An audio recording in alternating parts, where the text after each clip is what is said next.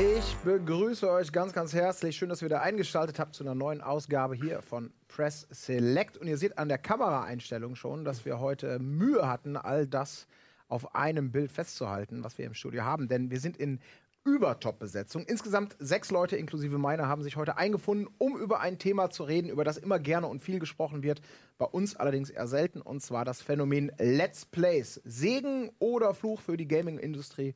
Darüber wollen wir heute ein bisschen sprechen. Und ich habe eine illustre Runde zum Thema zusammenbekommen, die sich äh, mit Expertise wirklich heute mal so richtig brüsten kann. Fangen wir direkt an. Zu meiner Linken Matthias Mierlach, du warst auch schon mal hier. Genau. Bist im Marketing bei Capcom tätig und wirst uns heute vielleicht so ein paar Einsichten auch mal ja, aus, aus industrieller, aus Publisher-Sicht auf dieses Phänomen geben. Denn ähm, es gibt ja sehr, sehr viele Facetten bei diesem Thema, die man beleuchten kann. Genau, ich, ich hoffe, äh, meinen Teil beitragen zu können. Was fast alles vorweggenommen. Ähm, wer Capcom nicht sofort kennt, wir machen so kleine Spiele wie Resident Evil ähm, und haben natürlich auch ganz viel mit Let's Playern zu tun. Also ein spannendes Thema für uns.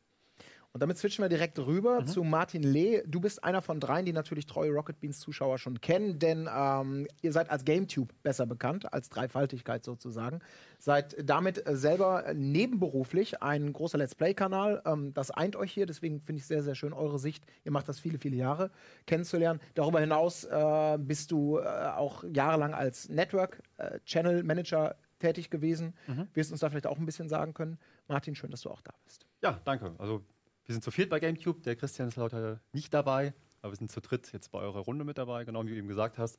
Ich habe das von zwei Seiten kennengelernt. Als YouTube Network Manager bei Alliance habe ich das jahrelang praktisch aus der MCN-Sicht mitgeleitet, Partner gemanagt, die beraten auf technischer, auf inhaltlicher äh, Seite.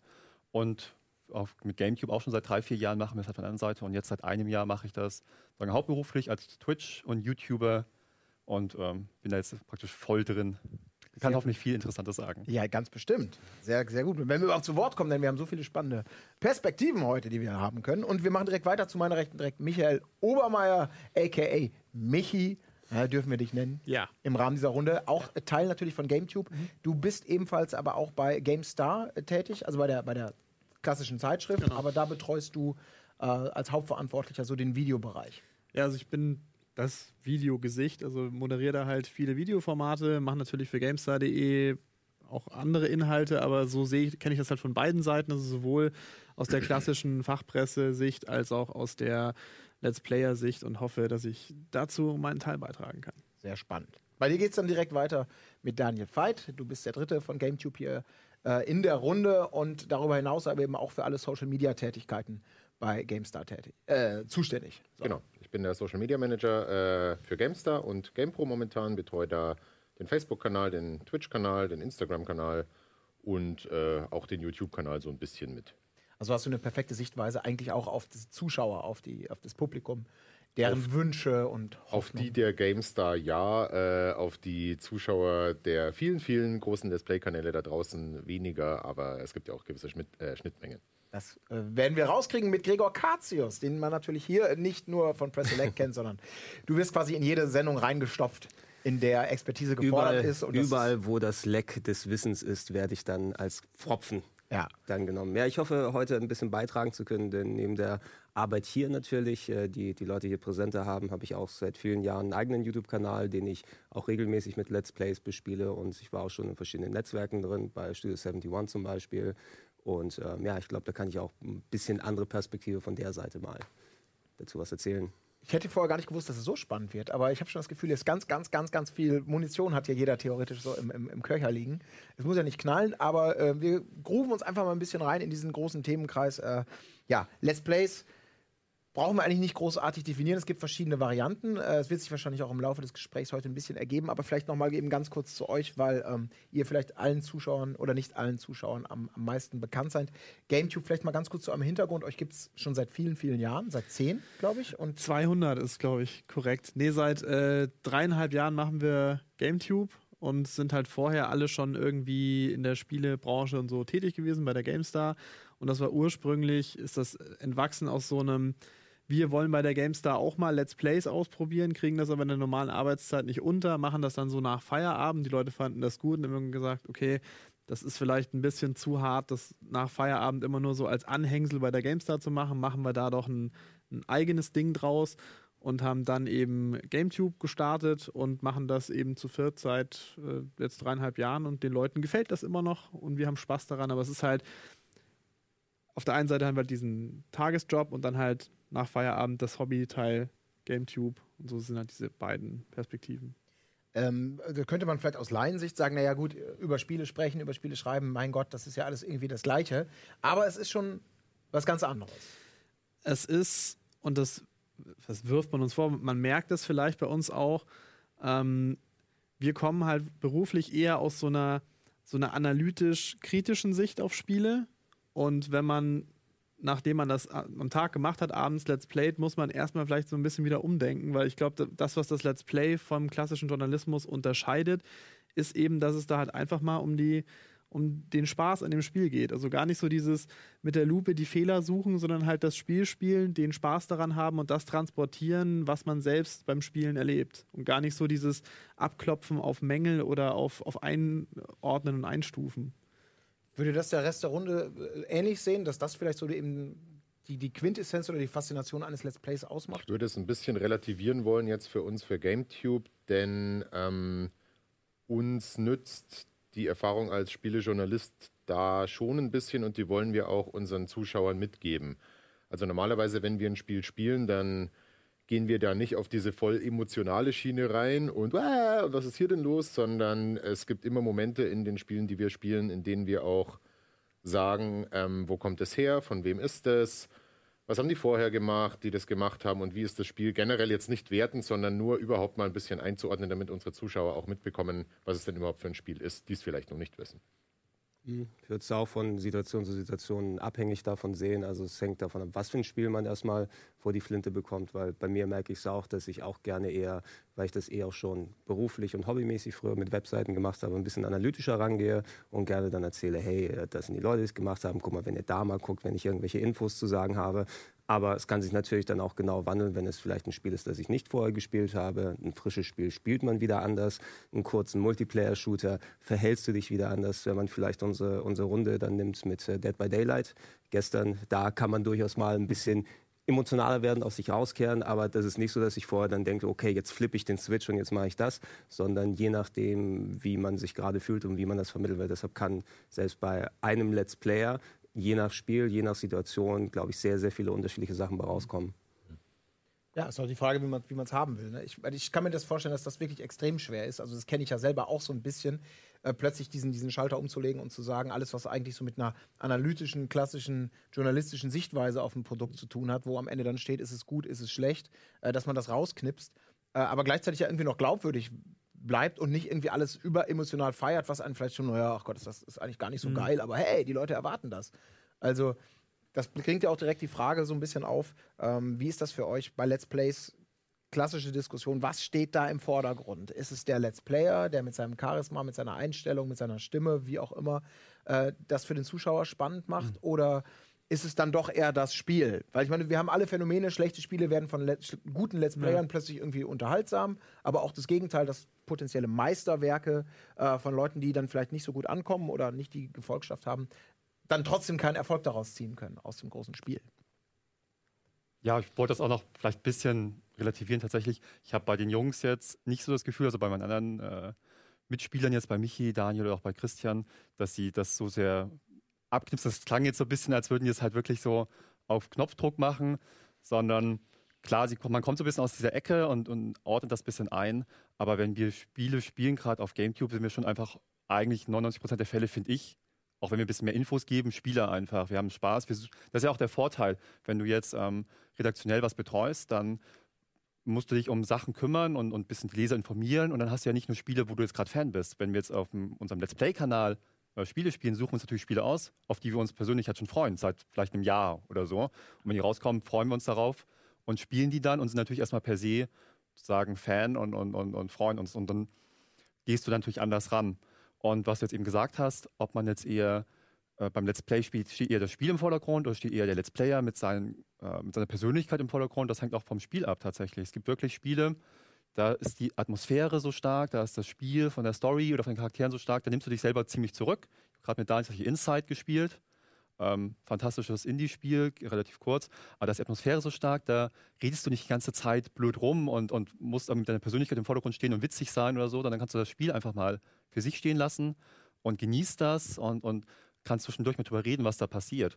Während jetzt gerade, äh, wie ähm, Gregor angesprochen hat, sowas wie Dead by Daylight, da ist natürlich auch für den Zuschauer der Spaß daran, dass du dich erschreckst, dass du als Team miteinander interagierst oder dass du dem, dem Mörder irgendwie da schreiend davonläufst. Also das würde ich dann total vom Spiel abhängig machen, wie du da wie du auf das Spiel reagierst und wie du dich im Let's Play verhältst. Gehen denn die Zuschauer bei euch da so mit? Also, dass sie auch diesen Unterschied machen und sagen, boah, super, jetzt gucke ich vielleicht mal mehr rein, weil mich auch das Spiel, was ihr gerade fesselnd erlebt und euch entsprechend zurückhaltet, ich finde das genauso spannend? Oder sind dann die Kommentare eher, boah, nee, ich gucke euch eigentlich, weil ihr in eurer Vierer-Dynamik so toll und lustig funktioniert, euch irgendwie Sprüche um die, um die Ohren werft? Äh, das war ein bisschen, bisschen zu atmosphärisch. Da kann ich mir ja nee. auch ein stummes Let's Play angucken. Nee, also ich glaube, dass, dass unsere Zuschauer da schon sehr gut unterscheiden können, was wann angebracht ist. Also wie Martin schon gesagt hat, wenn wirklich das Spiel von seiner Atmosphäre lebt und das jetzt wirklich irgendwie eine, eine dramatische Geschichte ist, dann haben die ja auch nichts davon, wenn wir halt dann den Millionen 17. blöden Witz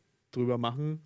Dafür gibt es andere Spiele, in denen wir den Millionen 17. blöden Witz machen. Also ich glaube, unsere Zuschauer verstehen da schon sehr gut, ähm, wann wir wie drauf sind. Und wir haben auch vor allem so Multiplayer-Formate extra ja auch dafür mit im Programm, um eben auch diese blödelige Seite in den Vordergrund auch mal zu stellen. Es ist auch immer ein bisschen so eine Flow-Frage. Also es kann schon vorkommen, dass bei einem zum Beispiel eher ernsthaften, auf Atmosphäre getrimmten Spiel bei einer Laufzeit von, sag ich mal, 10 bis 20 Folgen, dass da eine Folge dabei ist, wo man dann ein bisschen abdriftet und auch ins Labern kommt oder so. Aber man macht es jetzt auch schon eine ganze Weile und das fällt einem dann auch auf und dann macht man es in der nächsten Folge halt nicht mehr. Aber man darf sich da auch nicht künstlich bremsen wollen. Also dieses ganze sich sehr fokussiert genau immer anpassen wollen, das tut dem Ganzen auch nicht unbedingt gut, sondern wenn man dann mal ins Labern kommt, so wie es eben ist beim Spielen, dann driftet man auch mal ein bisschen ab oder gerade wenn man zu zweit irgendwas spielt, ähm, dann muss man das auch mal zulassen dürfen. Also das, das ist schon okay und da, äh, da geben die Zuschauer normalerweise auch kein negatives Feedback, beziehungsweise sogar, wenn es dann ein paar Schreihälse, die es bei uns Gott sei Dank kaum gibt, gibt, die dann sagen so, ja, ihr müsst das aber viel intensiver wahrnehmen oder so weiter, dann kannst du es zum Beispiel auch so machen, dass es in der nächsten Folge dann automatisch super intensiv machst, um zu zeigen, dass das halt auch nicht immer so die Lösung ist. Also am besten bleibst du halt immer du selbst. Habt ihr denn so eingespielte Tandems oder sowas? Weil wir merken das bei uns, weil wir haben dann auch das öfter, dass wir zum Beispiel hier so viele Leute haben, dass wir nicht allein vor der Kamera sind, sondern manche Leute setzen sich für das Spiel zusammen, manche für das.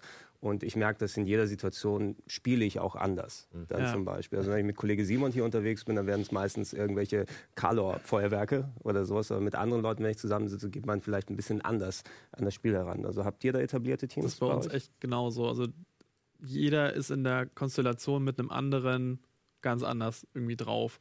Also mal ist der eine blöde Ligger, mal ist der andere der ernstere. Aber das ist wirklich von Konstellation zu Konstellation unterschiedlich. Und wir haben natürlich dann auch irgendwann gemerkt, dass es bestimmte Arten von Spielen gibt, die sich für bestimmte Konstellationen besser eignen. Ich spiele zum Beispiel mit dem, mit dem Christian, der jetzt nicht hier ist, spiele ich zum Beispiel die ganzen Lego-Spiele, weil wir halt da super zusammen irgendwie funktionieren. Daniel spielt mit dem, mit dem Christian die ganzen Detektivsachen und so. Ähm, mit Martin zusammen habe ich jetzt diese ganzen, äh, was ist die ganzen, wir haben jetzt halt Bloodborne eine Million Jahre lang gespielt. Und, und Zombie-Spiele sind so ja, Ding halt so, das, was ja. wir beide halt mögen, sind das Zombie-Kompetenzteam. Also es ist wirklich so, dass sich da ähm, das eingespielt hat, einmal aus den Interessen. Es ist gar nicht so, dass wir jetzt ganz ähm, da analytisch rangehen und sagen, so, die sind für die Sachen zuständig, sondern jeder hat da seine Interessen. Einer mag halt irgendwie Rätselspiele, mit Daniel spiele ich halt die ganzen Rätselspiele hauptsächlich halt. Und es gibt, ergibt sich einfach aus den Interessen. Und dann ist wirklich jede Konstellation anders, weil wir halt bis anders drauf sind. Und das ist aber auch, finde ich, einmal für mich selber ähm, ein Gewinn und für die Zuschauer auch, die ähm, mögen das auch und erwarten das auch so ein bisschen, weil sie halt ja wissen, wie wir miteinander äh, umgehen. Und das ist vielleicht auch ein interessanter Aspekt, gerade dieses äh, bisschen Besondere an GameTube im Vergleich jetzt vielleicht nicht unbedingt zu Rocket Beans, aber zu vielen anderen YouTube-Kanälen. Wir sind ja einmal, erstmal zu viert, wo es ja viele Solo-Kanäle draußen gibt. Und wir spielen eigentlich alle Spiele zu zweit. Und ähm, auch Solo-Spiele halt. Also wir spielen immer zu zweit, wechseln uns mit dem Controller ab und dadurch unterhalten wir uns aber auch eigentlich die ganze Zeit über das Spiel miteinander. Und da gibt es eine ganz andere Dynamik, als wenn man es alleine spielt. Und das ist für die Zuschauer einmal schön, aber ich finde es auch für mich persönlich total cool. Ich habe jetzt so viele Spiele auf GameCube gehabt und gespielt, die viel besser waren für mich auch als Spieler, als wenn ich die allein gespielt habe. Weil die einfach viel mehr Spaß gemacht haben. Und das ist ähm, was, was gar nicht missen möchte. Und das ist auch tatsächlich jedes mit jedem anders, mit Dani, Michi und Christian, ähm, gibt es unterschiedliche Spiele, die mir auch total Spaß machen. Und der Erfolg gibt euch ja recht, dass der Spaß irgendwie auch rüberkommt. Ihr habt äh, gut über 300.000 Abonnenten bei YouTube, wenn ich richtig informiert bin. Ja. Uh, und da finde ich es natürlich jetzt besonders spannend, wenn man dann überlegt, dass ihr ja alle, sagen wir mal, diesen, diesen GameStar-Hintergrund habt und schon so ein bisschen angedeutet habt, dass ihr über das hinaus, was, was man da dann sowieso vielleicht macht, mehr machen wolltet, aber wenn ich es richtig verstanden habe, nicht unbedingt sofort von Tag 1 an die hundertprozentige offizielle GameStar-Rückendeckung vielleicht hattet. Ja, es, es, war halt, also die GameStar hatte gemerkt, dass da dieses Phänomen Let's Play ist mhm. und das nicht so recht in den Arbeitsalltag zu integrieren war. Aber es mussten halt andere Dinge getan werden und halt so ein Spiel durchzulet's playen, das dauert halt einfach. Und deshalb war das halt erstmal nur so ein, könnt das ja mal ausprobieren, wenn ihr wollt. Ihr könnt das auf den offiziellen GameStar-Kanälen machen. Und ich glaube, das wird auch niemanden überraschen, dass es uns natürlich einen riesen Push gegeben hat am Anfang, dass wir aus mit diesem GameStar-Background heraus diesen Kanal gestartet haben. So hieß, hey, guck mal, die, die da bei GameStar arbeiten, die ihr schon kennt, die machen jetzt einen eigenen Let's Play-Kanal und guckt doch da mal rein. Also ich glaube, wenn wir das nicht gehabt hätten, hätten wir uns sehr, sehr viel schwerer getan, da hinzukommen, wo wir, wo wir jetzt sind. Aber es ist halt auch heute immer noch so, dass ähm, bei der GameStar jetzt deutlich mehr Videoformate entstehen, die so Let's Play ähnlich sind, aber natürlich immer so einen redaktionellen eine redaktionelle Basis haben. Also, dass man vielleicht eher sowas, während man früher ein total aufwendig geschnittenes Review-Video gemacht hat, was ewig gedauert hat, ist es jetzt viel öfter bei uns so, dass wir halt einfach mal uns vor die Webcam setzen mit dem Mikrofon mhm. und halt kurz ein Spiel besprechen. Es, man spielt es kurz live vor, sagt kurz was dazu, fertig. Also, da merkt man schon, dass dass das Let's Play-Phänomen auch die redaktionelle Arbeit irgendwie geprägt hat, obwohl sie immer noch redaktionelle Arbeit ist. Aber die, die Absender sind doch einfach andere. Also ich glaube, beim Let's Play, da kommt eben sehr viel darüber, dass ihr authentisch seid, dass ihr eure Meinung ganz frei rausgeben ja. könnt, dass ihr auch mal keine Meinung haben müsst, was im redaktionellen mhm. Umfeld ja nicht so einfach funktioniert, während bei einem GameStar-Format man ja für die GameStar spricht und für die GameStar-Redaktion spricht und ja. damit agiert man ja auch ganz anders. Ich glaube, da muss man schon zwischen diesem redaktionellen und zwischen dem, was ihr mit GameTube macht, einen Unterschied sehen. Und meine Frage wäre jetzt, glaubt ihr, GameTube würde als GameStar-Format genauso gut funktionieren oder hätte überhaupt so entstehen können, als ähm, durch die Tatsache, dass ihr es in eurer Freizeit machen könnt? Das ist, glaube ich, schwierig. Also, was du schon angesprochen hast, dass natürlich die Zielgruppe der GameStar auch eine andere Ansprache erwartet als jemand, die jetzt. Also nicht so, dass die, die, die äh, Zuschauer der GameStar nur interessiert, was ich, Daniel, Fritz und, und Martin jetzt wollen, mhm. sondern sie möchten ja eher eine Beratung haben, sie möchten eine, eine wie sagt man objektive Berichterstattung gibt es ja eh nicht, aber eine, eine faire Berichterstattung, in der jetzt die Meinung des Einzelnen nicht so einen hohen Wert hat, sondern es soll halt mhm. wirklich eher eine, eine allgemeine Kaufberatung sein. Und ich glaube, dass das würde daran vorbeigehen. Da wäre es ja dann doch zu sehr meinungsgefärbt und ob das, weiß ich, so als eigenes Format innerhalb der GameStar funktionieren hätte können. Das wäre auch jetzt von den Leuten, die es machen, auch ein bisschen merkwürdig, weil du wirst als GameStar-User oder Leser sind wir jetzt zum Beispiel, also Martin, der ja nicht mehr bei der GameStar arbeitet, sowieso nicht, aber, aber Christian, ähm, Michi und ich jetzt nicht diejenigen, die für den Hauptteil des Contents verantwortlich sind. Also Michi ja bei Video, aber ich habe zum Beispiel nur ganz selten einen Artikel auf der Website oder im Heft und Videos auch nur eher selten. Also wir sind nicht, nicht, in dem Teil des, der, der, der testenden Genau, also wir sind jetzt nicht die Redaktion, sondern wenn du als GameStar-Leser, dann ähm, wäre es halt ein bisschen komisch, wenn GameTube jetzt quasi ein offizielles oder wenn es nicht GameTube heißen würde, sondern GameStar Let's Play, dann wäre es vielleicht ein bisschen merkwürdig, wenn das GameStar Let's Play dann nicht von den Redakteuren gemacht würde, auch im Hinblick auf ähm, die, den Zusammenhang mit Industrie. Und wie kann denn ein Rezensent einen Artikel zum Beispiel schreiben, äh, einen Test und dann im Let's Play sich aber ein bisschen anders äußern. Das wird es mhm. auch nochmal schwierig machen. Mhm. Aber es, wir, wir sind eben nicht die Redakteure. Die Redakteure sind eben Dimitri, Johannes und so weiter. Ähm, und wir eben nicht. Also dann wäre es ein bisschen komisch, so, okay, GameStar hat einen Let's Play-Bereich, aber der wird nicht von der Redaktion gemacht, sondern von Leuten, die was ganz anderes machen für die GameStar. Ich würde ein kleines bisschen widersprechen. Aus der Erfahrung, wie ich es damals wahrgenommen habe, wie Michi erzählt hat, ist das ja daraus entstanden, dass wir damals vor vier, viereinhalb Jahren auf der GameStar, auf dem YouTube-Kanal damals auch, einfach mal Let's Plays gemacht haben, weil das halt damals äh, tatsächlich noch in den Kinderschuhen war mit YouTube und Let's Plays, im Vergleich zu heute zumindest.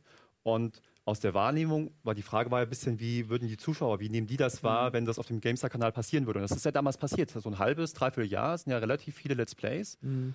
Ähm, mit Einschränkungen kann ich gleich mal drauf eingehen, auf dem GameStar-Kanal passiert. Und die Einschränkung war tatsächlich die, dass wir eben nicht so viel Zeit hatten. Wir konnten dann nicht ein 20, 30 Stunden Spiel durchspielen, sondern wir hatten dann so eine Art Let's Plays und haben dann ähm, einfach mal eine Stunde oder zwei gespielt, also so vier, sechs, acht, zehn Folgen gemacht und haben gesagt, okay, mehr Zeit haben wir jetzt nicht. Ja? und deswegen hören wir jetzt auf. Und die Reaktion der Zuschauer war eher, ja, das ist ja kein richtiges Let's Play. Let's Play definiert sich dadurch, dass man ein Spiel komplett durchspielt. Das ist für die Leute ja echt wichtig. Die wollen eben nicht.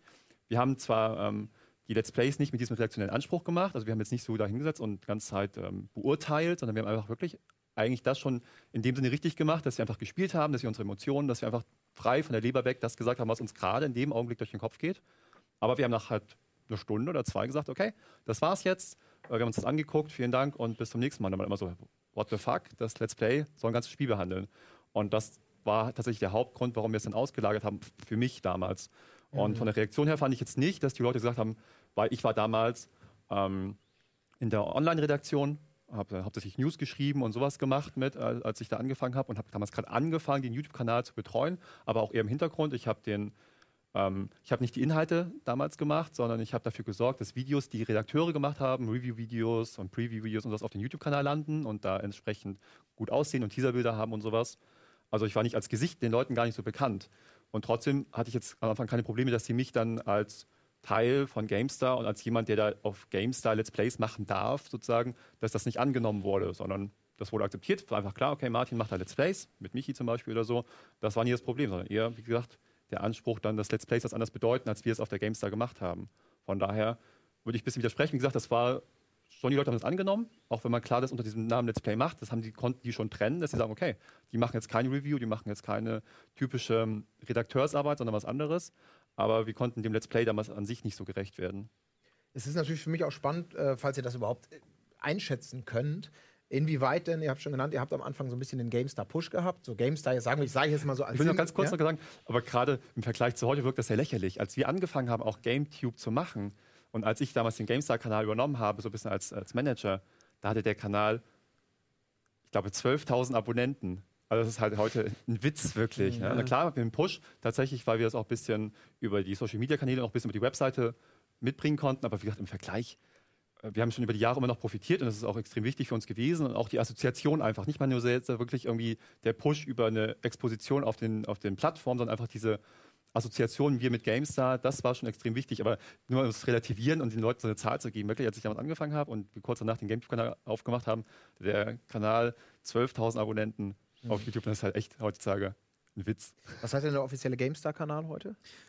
Wir steuern jetzt auf die 800.000 zu. Ah ja, okay. Ja. Also da kann man jetzt schon, schon nicht unbedingt sagen, dass ihr euch äh, freigeschwommen habt und irgendwann GameStar übernehmt, sag ich jetzt mal, sondern äh, GameStar ist immer noch schon noch die Macht im Hintergrund. Naja. Äh, ja.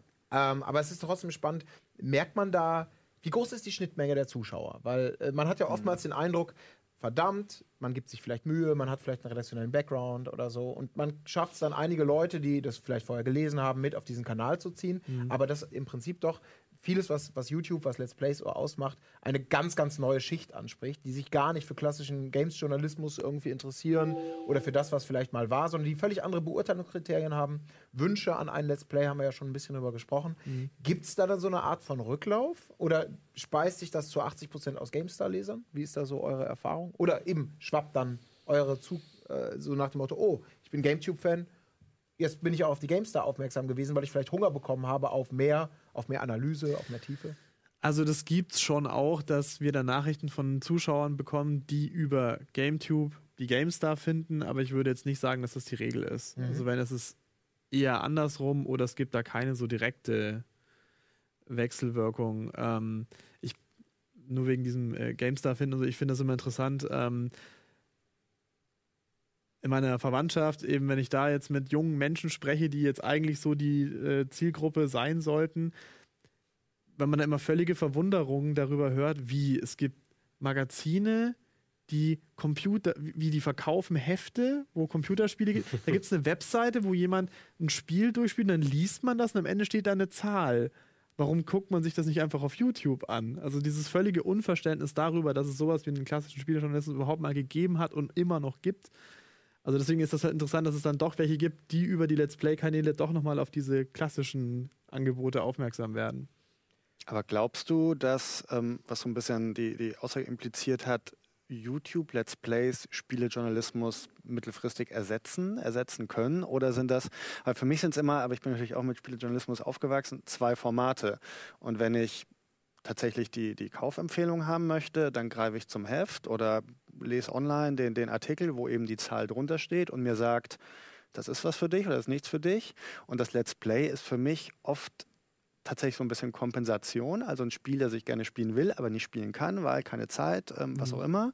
Ähm, oder es ist so ein bisschen ähm, Unterhaltung einfach. Also ich habe schon das Gefühl, aber es unterscheidet sich vielleicht auch so ein bisschen von Kanal mhm. zu Kanal, dass viele Let's Plays schon wegen dem, dem ähm, Let's Player geguckt werden und nicht unbedingt wegen dem Spiel. Und das kann natürlich dann dazu so führen, dass, dass jemand sagt, okay, aber ich finde jetzt auch das Spiel cool und das will ich jetzt auch spielen. Und Minecraft ist ja ein hervorragendes Beispiel dafür, dass das funktioniert.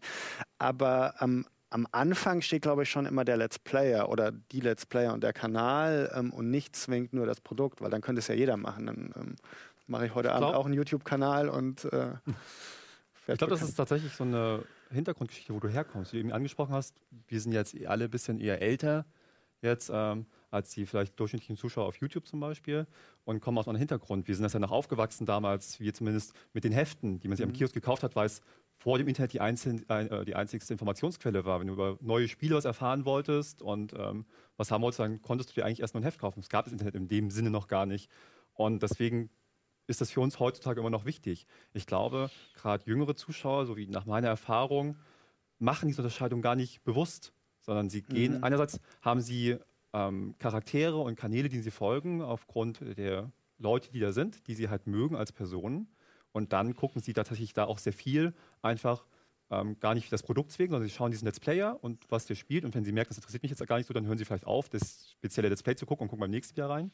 Und umgekehrt ist es aber so, funktioniert dann auf YouTube viel über die Suche. Wenn Sie jetzt über ein Spiel was wissen wollen, dann suchen Sie danach und dann gucken Sie halt wie in der Google-Reihenfolge so die ersten fünf, sechs Einträge an. Was sieht denn da interessant aus vom Titel oder vom Teaserbild? Und dann gucken Sie gar nicht so drauf, ist das jetzt ein Let's Play, steht da Review davor, sondern Sie wollen tatsächlich, das sieht man auch in den Kommentaren wissen, die man bekommt, Leute, die über die Suche dann kommen und zum Spiel was wissen wollen, die gucken da rein, wollen erstmal überhaupt einfach Gameplay-Szenen sehen und mhm. sich ein bisschen so eine Meinung bilden. Und denen ist dann oft gar nicht so wichtig, ähm, ordnet er das jetzt tatsächlich so richtig ein oder ähm, spielt er das Spiel und erzählt ein bisschen was drüber. Und sie bilden sich dann aus diesem Mischmasch einfach eine Meinung über das Spiel und, und gehen da ein bisschen mhm. mit einer anderen Sache, mit einem anderen Hintergrund rein. Mhm. Bekommt ihr oft ich muss da ganz kurz ah, einhalten, ja. wir müssen nämlich kurz in die Werbung gehen, machen dann gleich weiter. Aber wir sind, glaube ich, gerade schon bei einem ganz, ganz spannenden äh, Punkt jetzt angekommen, nämlich inwieweit Let's Plays äh, vergleichbar sind mit klassischem Games-Journalismus, den vielleicht geändert haben.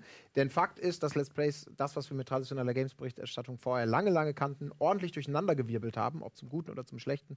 Das wollen wir noch weiter debattieren, aber jetzt eine kurze Pause und gleich sind wir wieder da.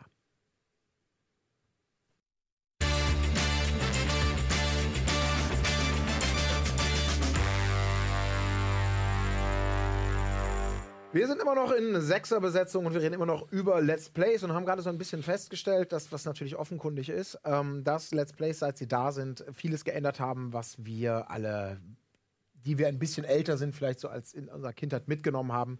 Äh, wollen jetzt gar nicht groß historisch aufarbeiten, aber es ist natürlich extrem spannend aus dieser klassischen journalistischen Sicht, die man, die man jahrelang eben hatte. Ähm, angefangen bei Print, dann kommt irgendwann das Internet dazu und natürlich auch klassische Medien entdecken mehr und mehr das Bewegtbild. Dann gab es die Zeiten der Coverdiscs äh, wo dann teilweise eben auch DVDs dabei waren mit aufwendigen Beiträgen, wo die Redaktionen dann gemerkt haben, oh, wir müssen uns vielleicht mehr selber in den Vordergrund, wir brauchen mehr Spiele. Wie macht man das? Ähm, dann kommt YouTube dazu, dann kommt das Internet insofern dazu, als dass es überall Videos gibt und alle sagen, Video, Bewegtbild, das ist der heiße Scheiß. Daraus ergeben sich dann letztendlich diese Let's Play-Form vielleicht auch, die wir eben heute haben. Aber es ist, zumindest habe ich das oftmals so wahrgenommen, natürlich auch im gewissen Maße schon wenn man selber drinsteckt, manchmal eine etwas traurige Entwicklung gewesen, weil die Mühe und den Aufwand, den man manchmal in Sachen reingesteckt hat, im Sinne von, ich versuche jetzt meine, klassisches, meine klassische Analyse in Videoform zu machen, mit Schnitten, mit, mit, mit Inhalt, mit Meinung, mit, mit, also mit relativ viel Produktionsaufwand. Das wird plötzlich alles gar nicht gewürdigt, weil da sitzt jetzt irgendeine Flitzpiepe, zockt drauf los mit einer schäbigen Webcam, man versteht fast nichts und Millionen Leute feiern es ab und du denkst, verdammte Scheiße, bin ich vielleicht irgendwo falsch abgebogen? Ist das vielleicht was ganz anderes? Ist das die Zukunft? Sind die Leute alle zu blöd? Also, ich glaube, wir sind uns da schon einig, dass sich da äh, viele, viele Leute neu aufstellen mussten und auch dran gewöhnen mussten, wie man vielleicht äh, ja, als etabliertes Medium Schritt halten kann. Ich meine, du aus der Publisher-Sicht, du, das ist ja sehr, sehr spannend. Matthias, weil ähm, traditionellerweise den, das, das, wie soll man sagen, das Bemustern, das Zusammenarbeiten mit, mit Presse, also mit Leuten, die damit wirklich von Haus aus in Anführungsstrichen gelernt ihr Geld verdienen, das ist dir ja bekannt. Ja, Aber klar. irgendwann kamen dann diese Let's Player dazu und diese Leute, die sich da plötzlich eben so hinsetzen und man jahrelang gar nicht so genau wusste, was machen die, müssen wir die ernst nehmen, was hat es damit auf sich?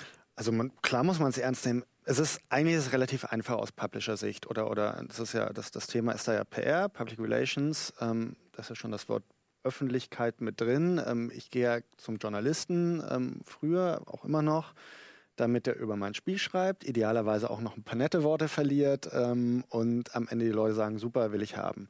So, aber worum geht es mir dabei? Um Öffentlichkeit. Es geht darum, dass ich wahrgenommen werde, dass viele Leute sehen, ah, okay, hier, die Firma Capcom macht neues Resident Evil, scheint geil zu sein oder grundsätzlich, ich finde Horror geil, ähm, das schaue ich mir mal an.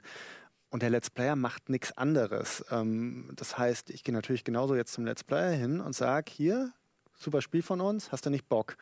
Die Wege sind manchmal ein bisschen umständlicher, weil ähm, alle manchmal eher so ein bisschen nach hinten als nach vorne gucken. Und man weiß natürlich, die Journalisten, die kenne ich seit zehn Jahren, ähm, da funktioniert so und so, da schicke ich das Muster. Ich weiß genau, der macht mir so und so den Artikel dazu. Ähm, das Heft verkauft sich x tausend Mal. Also ich habe ganz viele verlässliche Werte. Ähm, und das macht es einem natürlich sehr bequem, sich auch so ein bisschen darauf auszuruhen. Dann ist so ein Printartikel halt auch irgendwie haptisch cool. Man kann ihn irgendwie einem Entwickler in die Hand drücken und sagen, hier, schau mal, was wir da Tolles irgendwie geschaffen haben für dein Spiel.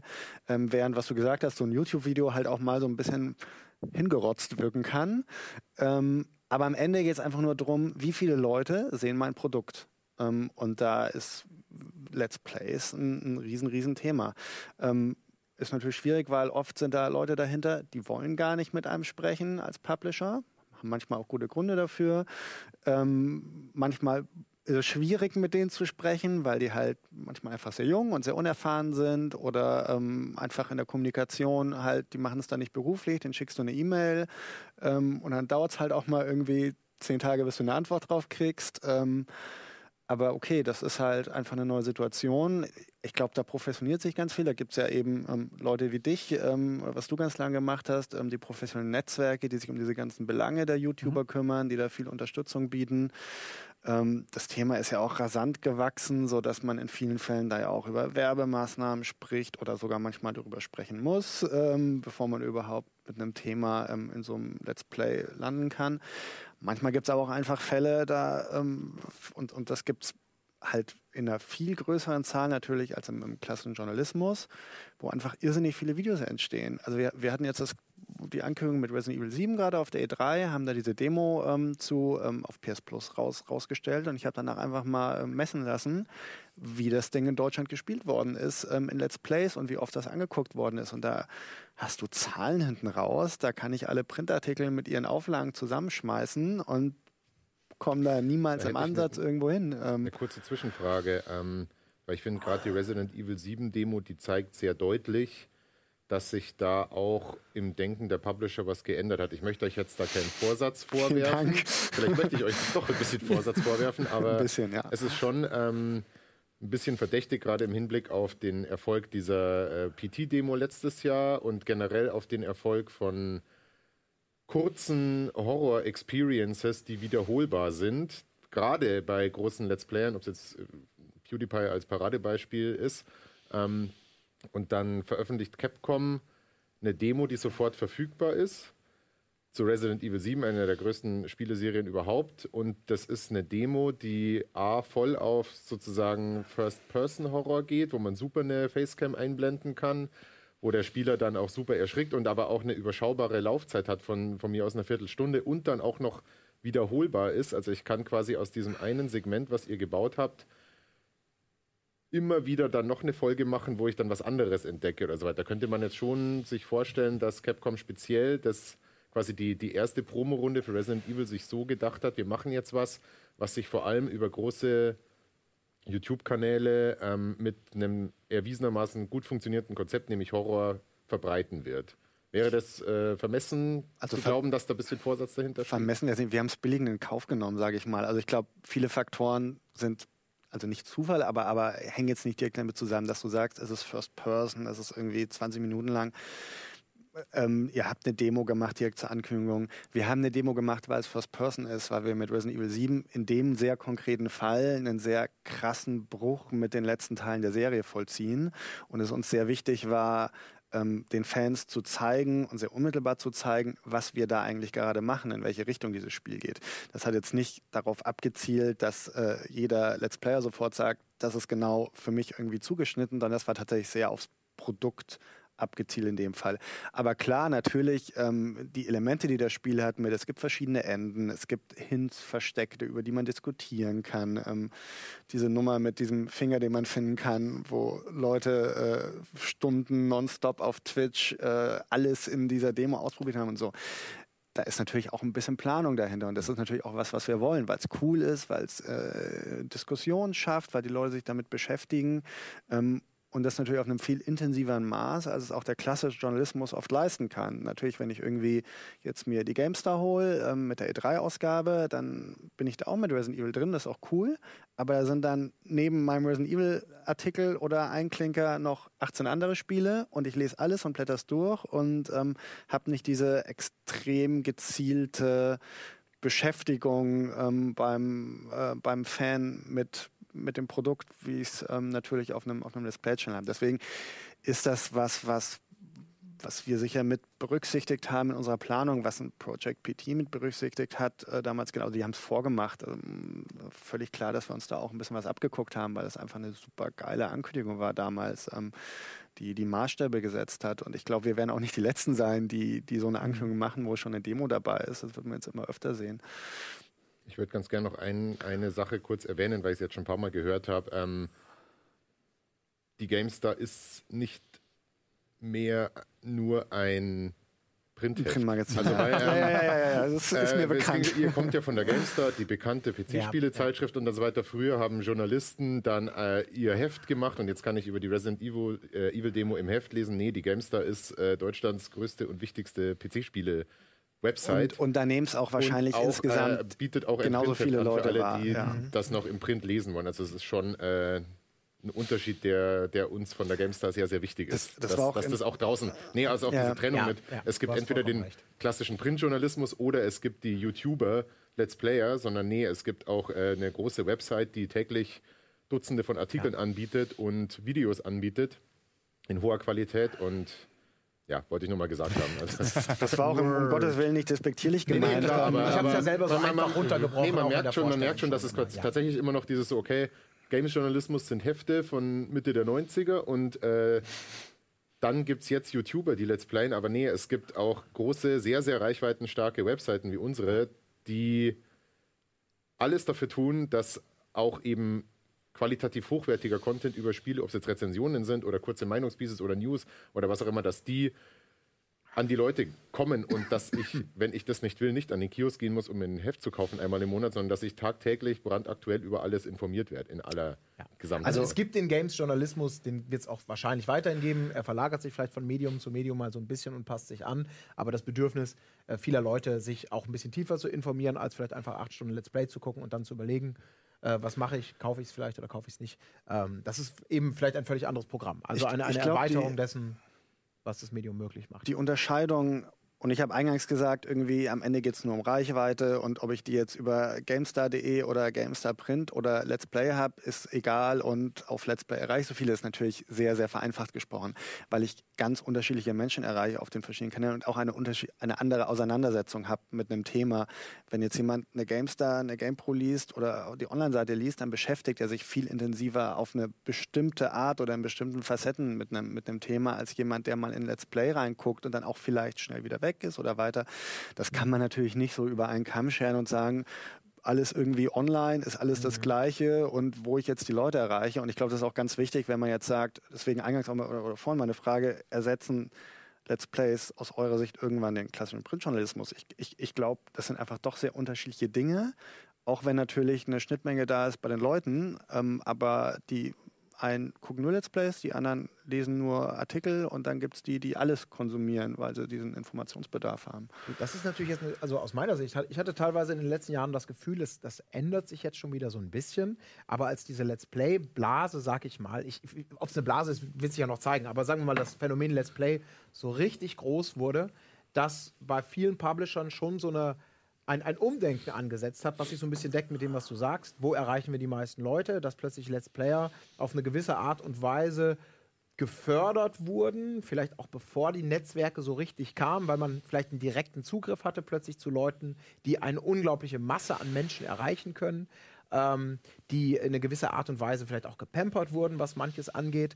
Und äh, dann hatte ich das Gefühl, dass diese, diese, diese Wunsch Vorstellung vielleicht seitens der Publisher. Soll heißen, wir eins und eins ergibt zwei. Wir werfen einfach ein Produkt irgendeinem großen Let's Player oder irgendwie rein und dadurch kommen dann messbar 40 Prozent der Zuschauer, jetzt einfach irgendwann mal so in, in, den Raum geworfen, kaufen sich das Produkt und das ist für uns der bestmögliche äh, Deal, den wir eigentlich kriegen können. Wenig reingesteckt, aber extrem viel rausgekommen. Also diese Umrechnung Klingt traumhaft. kann man nicht so einfach machen, ähm, oder? Wie, nee, wie nee, kann man, kann man überhaupt nicht machen. Also wenn es nur danach geht, dann, dann gehe ich auf den billigsten Kanal und schaffe mir da die größtmögliche Reichweite und habe den einfachsten Job der Welt, weil ähm, ich einfach nur einmal auf die Zahlen gucken muss.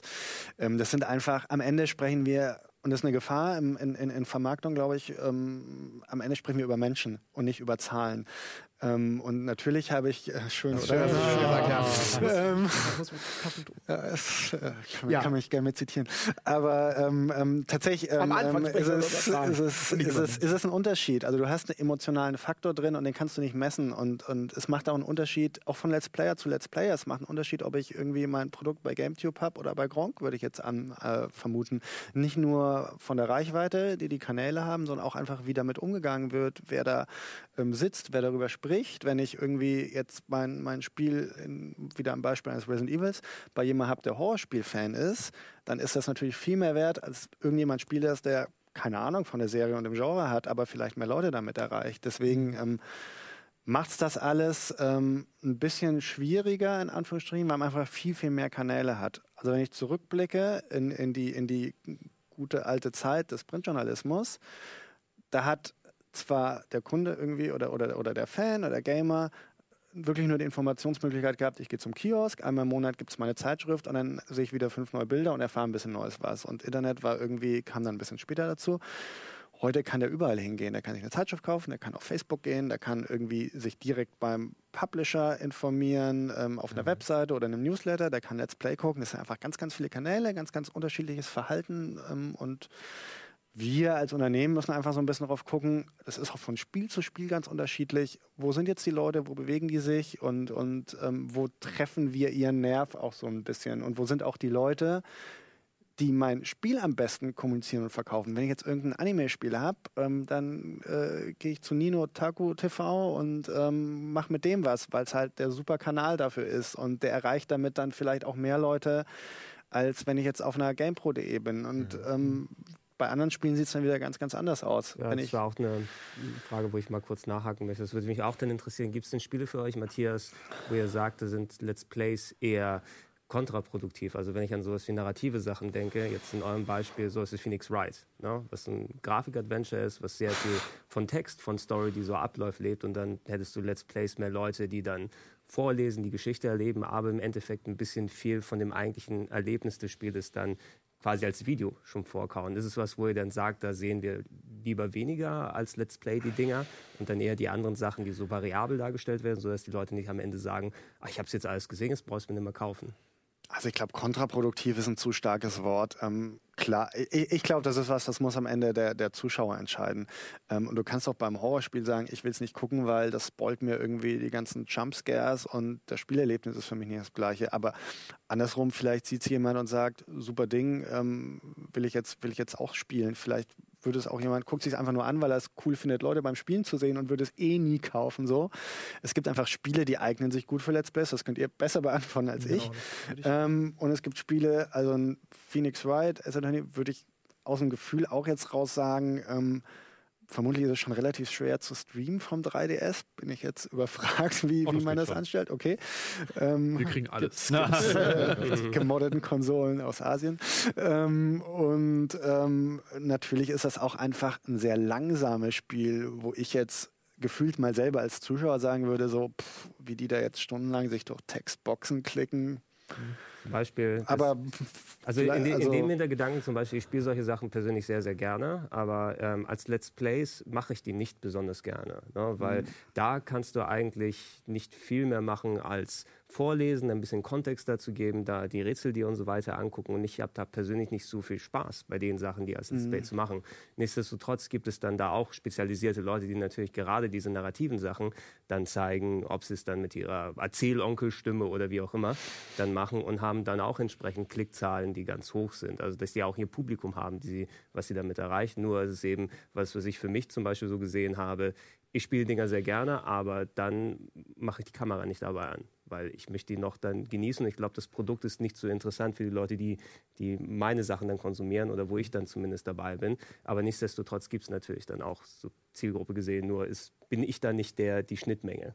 Wie ist das bei euch erfahrungsmäßig? Weil die Frage ist natürlich spannend. Ähm, merkt ihr da große Schwankungen? So? Ihr, ihr deckt viele Themen ab äh, verschiedenste Genres, äh, dass man da wirklich sagen kann, okay, das war eigentlich eine tolle Runde, wir haben subjektiv vielleicht richtig Spaß gehabt, aber irgendwie hat das nur ein Zehntel von den Klicks wie vielleicht der große mhm. Titel oder jener Titel.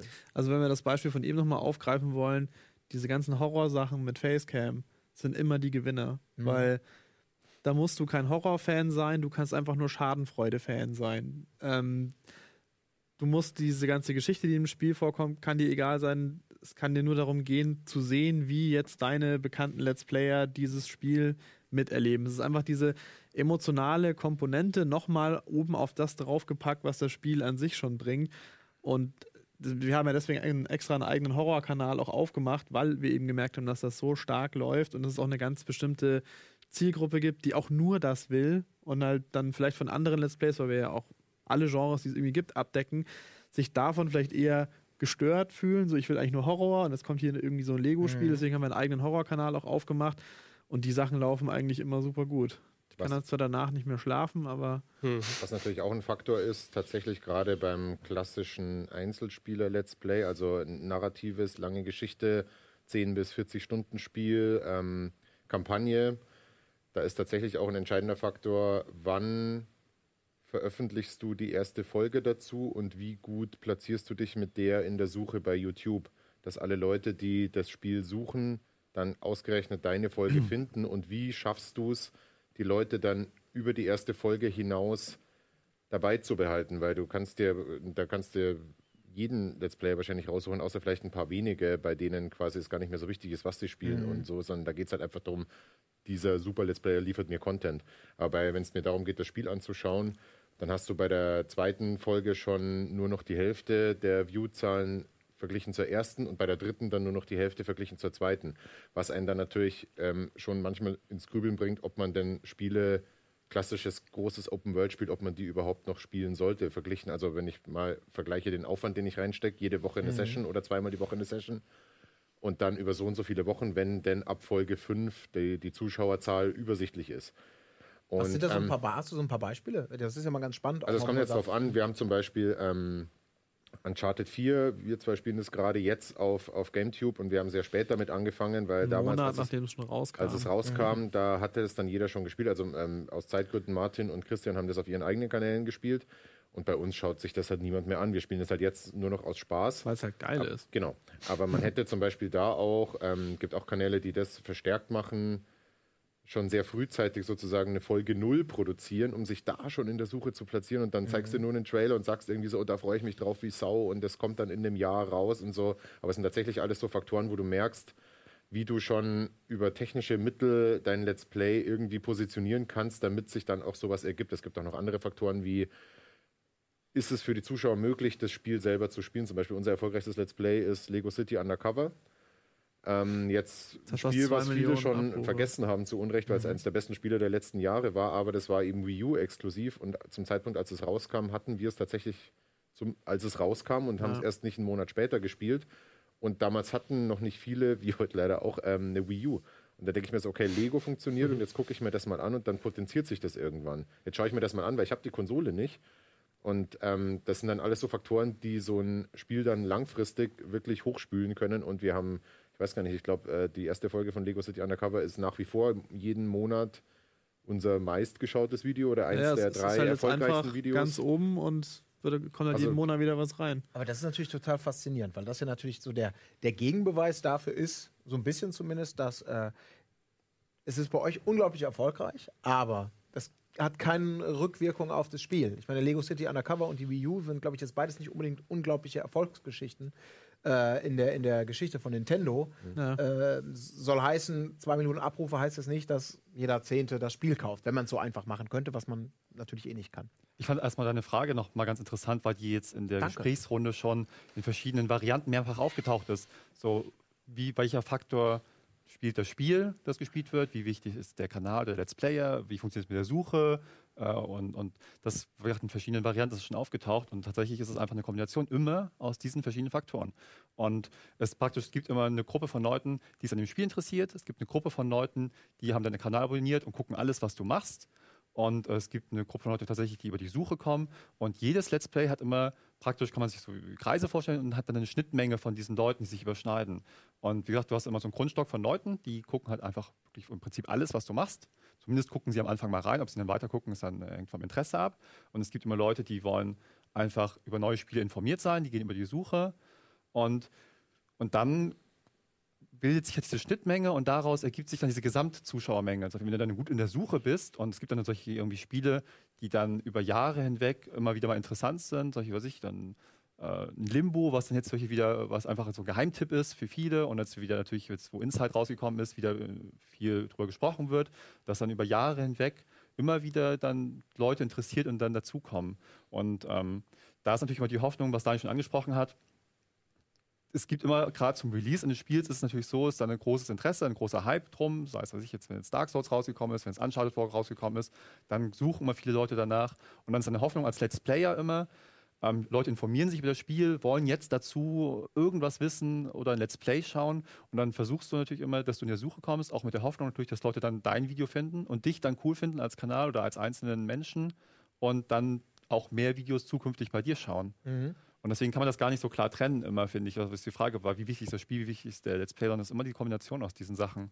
Aber ihr könnt euch also noch nicht so, sagen wir mal, ich will jetzt nicht sagen zurücklehnen, aber sagen einfach, hey, wir haben einfach eine unglaublich tolle Zuschauerschaft und wir schaffen es immer wieder, die Themen selber zu generieren. Das kann auch was Altes sein. Ihr seid auch schon vom aktuellen Geschäft ein bisschen abhängig im Sinne von lieber heute haben als morgen den wichtigen Titel. Da müssen wir mitmachen, das müssen wir nehmen. Ja, genau. Die Kombination also, ist halt wichtig. Du, mhm. hast, du kannst dich auf einen gewissen Grundstock verlassen. Bei uns ist er halt nicht so wahnsinnig groß.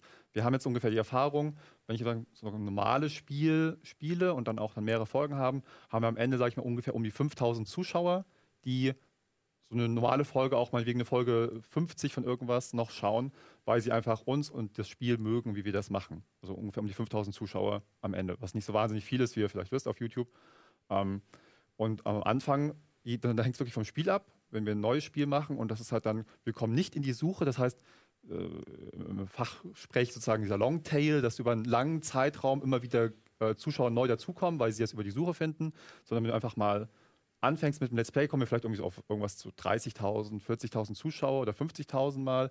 Und wenn wir halt aber ein interessantes Spiel haben, was äh, langfristig auch interessant ist für die Leute und wo wir auch irgendwo in der Suche platziert sind, kommen wir vielleicht auf 200.000 Zuschauer oder so, auch bei der ersten Folge. So das Krasseste, nur um mal kurz reinzuspringen, ist, wir hatten äh, Lego Marvel Avengers gespielt und hatten das, glaube ich, schon super früh, weil wir da über einen Entwicklerkontakt durften wir da irgendwie schon mal loslegen. Da hat die erste Folge irgendwie fast 500.000 Abrufe gemacht und die nächste Folge dann völlig abgestürzt. Also halt. Also die kam ja auch sehr viel später dann. Die kam dann sehr viel später, aber man hat nur gemerkt, dass es diese, diese erste Folge ist in der Suche drin. Das wird alles geguckt und der Rest vom mhm. Let's Play also man könnte sich ja dann irgendwie denken, dass vielleicht auch der Rest von diesem Let's Play dann stellar weiterläuft, aber weil es halt eben Wochen später erst kam, ist dann. Okay, also es ist alles nicht so einfach steuerbar. Ja. Erinnert mich jetzt persönlich auch sehr an, an so eine Print-Anekdote, die ich immer gerne, gerne erzähle. Ähm, die Suche nach dem perfekten Cover, wenn immer darüber geredet wird, das muss das Thema sein, das muss so groß geschrieben und kleiner sein. Da kann ich mich daran erinnern, da gab es mal einen unglaublichen Ausreißer. Damals, Matrix war der super heiße Scheiß. Und dann kam das erste Matrix-Spiel und eine gewisse Zeit, Play the PlayStation waren es, die hatten als erstes ein Matrix-Cover. Und deren, deren verkaufte Auflage ist in diesem einen Monat so nach oben gegangen, mhm. dass natürlich alle dachten danach, okay, wir machen das auch. Und dieses Phänomen ließ sich nicht bei einem anderen äh, Produkt, auch nicht mhm. bei denen selbst, dann irgendwie bei dem Nachfolger, ja. auch ansatzweise wiederholen. Das war wieder so, okay, wir haben den Heilsbringer gefunden, ist es doch nicht. Es ja. war dann wieder richtige Zeit, richtiger Ort, wie auch immer. Äh, hinterher ist man dann immer schlauer, aber nicht unbedingt in der, in der Vorschau. Aber was wir jetzt schon angedeutet haben, das werden wir gleich noch ein bisschen vertiefen. Das klingt alles immer so nach Spaß und man setzt sich hin und spielt, aber mittlerweile ist natürlich da auch richtig Geld im Spiel. Da geht es um richtige Summen und deswegen ist das Ganze auch ein sehr wichtiger wirtschaftlicher Faktor. Nicht nur für Let's Player, auch für Publisher und das bringt Segen und Fluch mit sich. Und äh, ja, da wollen wir gleich auch noch mal ein bisschen drüber sprechen, denn das wird sicherlich auch ein spannendes Thema.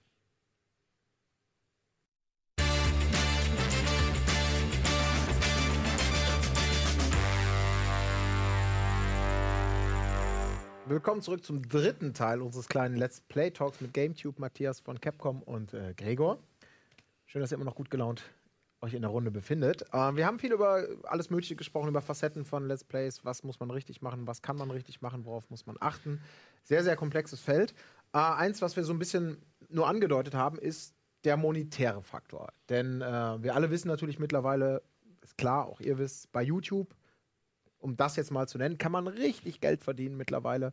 Auch Let's Player können richtig, richtig, richtig gutes Geld verdienen. Es ist keine ganz einfache Formel mehr, die Konkurrenz wächst, aber äh, dieses vermeintliche, man macht einfach mal und das aus Hobbygründen und einfach nur aus Spaß an der Freude und dann kann ich mir mal eine Cola mehr leisten mhm. oder so. Dieses Image, was manchmal ja auch noch erfolgreich transportiert wird, äh, das äh, ist eben nicht mehr als ein Image. Es gibt Leute, die damit richtig Geld verdienen und wir reden wirklich von richtig viel Geld. Es gibt Superstars und wenn Superstars sich rausgenerieren, dann wird natürlich auch die Industrie interessiert und sagt, oh, vielleicht können wir ja mal mit dem einen oder dem anderen was machen. Und äh, Matthias, inwieweit geht ihr da gezielt in irgendwelchen Maßnahmen, Kooperationen, wo man sagt, oh, dieser Let's Player, der hat diese Authentizität, der gibt vielleicht nicht vor, ein, eine Zeitung zu sein oder ein, ein Medium, das analysiert und eh schon dafür Geld bekommt, sondern das ist einer von uns. Äh, ist, eine, ist, eine Frage, ist eine Frage, die, die wir uns selber noch ganz viel stellen, muss ich ganz ehrlich sagen. Also es ist ein sehr undurchschaubares Feld. Ähm, ich kriege gefühlt täglich irgendwelche E-Mails von irgendwelchen Let's Play-Vermarktern aus der ganzen Welt, also teilweise hochgradig obskur, irgendwie aus Indien mit, wir haben die Top-Let's Play in Deutschland angeblich unter Vertrag und so und die verkaufen dann irgendwelche Werberestplätze irgendwo rein. Also es ist ein, ist ein Markt, wenn man es mal so betrachten will, ähm, der, der schwer durchschaubar ist, ähm, schwer planbar ist und ähm, wir tun es tatsächlich auch so ein bisschen schwer. Ich glaube, die Branche insgesamt noch. Es gibt natürlich so, so ein paar Galionsfiguren vorneweg, wo du einfach weißt, die haben eine gewisse Reichweite. Da kann man auch mal Geld in die Hand nehmen. Da wird auch zum Teil irrsinnig viel Geld in die Hand genommen, äh, punktuell. Ähm, ich kann es aber einfach nicht pauschal beantworten, was, was richtig ist, was falsch ist. Also wir haben sehr, sehr wenig, fast gar nichts bisher monetär gemacht auf YouTube, sondern setzen bisher ganz stark auf einen Community-Aspekt von, von Let's Plays. Das heißt, wir, wir versuchen zu unterstützen. Ähm, wir geben auch mal ähm, Muster raus, vielleicht auch mal Zugriff auf ein Spiel ein bisschen vor Release, so wie man es mit der Presse eben auch macht, auch mal Zugriff auf, auf Events, Termine mit Entwicklern, auf, auf Messen. Also eigentlich so dieses ganze Paket ähm, dass man so klassisch eben im, im, in der PR auch ähm, der, den Redaktionen ähm, anbietet, ähm, einen Zugang zu Informationen auf einem gewissen privilegierten Niveau. Ähm, und ähm, das ist schon sehr viel wert und das schafft sehr viel Reichweite bei einer gewissen, bei gewissen YouTubern ab einer gewissen Größe ist da aber auch sehr schnell natürlich der Bremsklotz drin, außer die haben richtig, richtig Bock auf ein Thema. Wenn jetzt jemand richtig Bock hat, dann ähm, spielt das eh, sage ich mal. Den muss ich auch gar nicht äh, angehen. Ähm, genauso wie auch jede Zeitschrift, auch wenn ich mich nicht melde, über einen Top-Titel berichten wird, weil es einfach die Leser interessiert. Genauso interessiert es natürlich auch die, die Zuschauer bei einem, bei einem YouTuber. Ähm, und natürlich kann man dann irgendwie Aktionen drumherum fahren ähm, und die irgendwie in eine Kampagne integrieren oder Werbespots machen oder der YouTuber spricht eine Komparsenrolle im Spiel und macht dazu noch eine Videoserie. Das ist alles spannend. Ähm, ich weiß nicht, ob ihr da schon in Aktion getreten seid oder Erfahrungswerte zu habt. Ich habe so eine Restskepsis, was es am Ende bringt, wenn ich ehrlich bin. Ich meine, die Frage wird, wird, man sich vor 15 Jahren auch gestellt haben, wenn man eine Anzeige in einer Zeitschrift geschaltet hat, ne? dafür Geld ausgibt und sagt, hm, was genau bringt die Anzeige?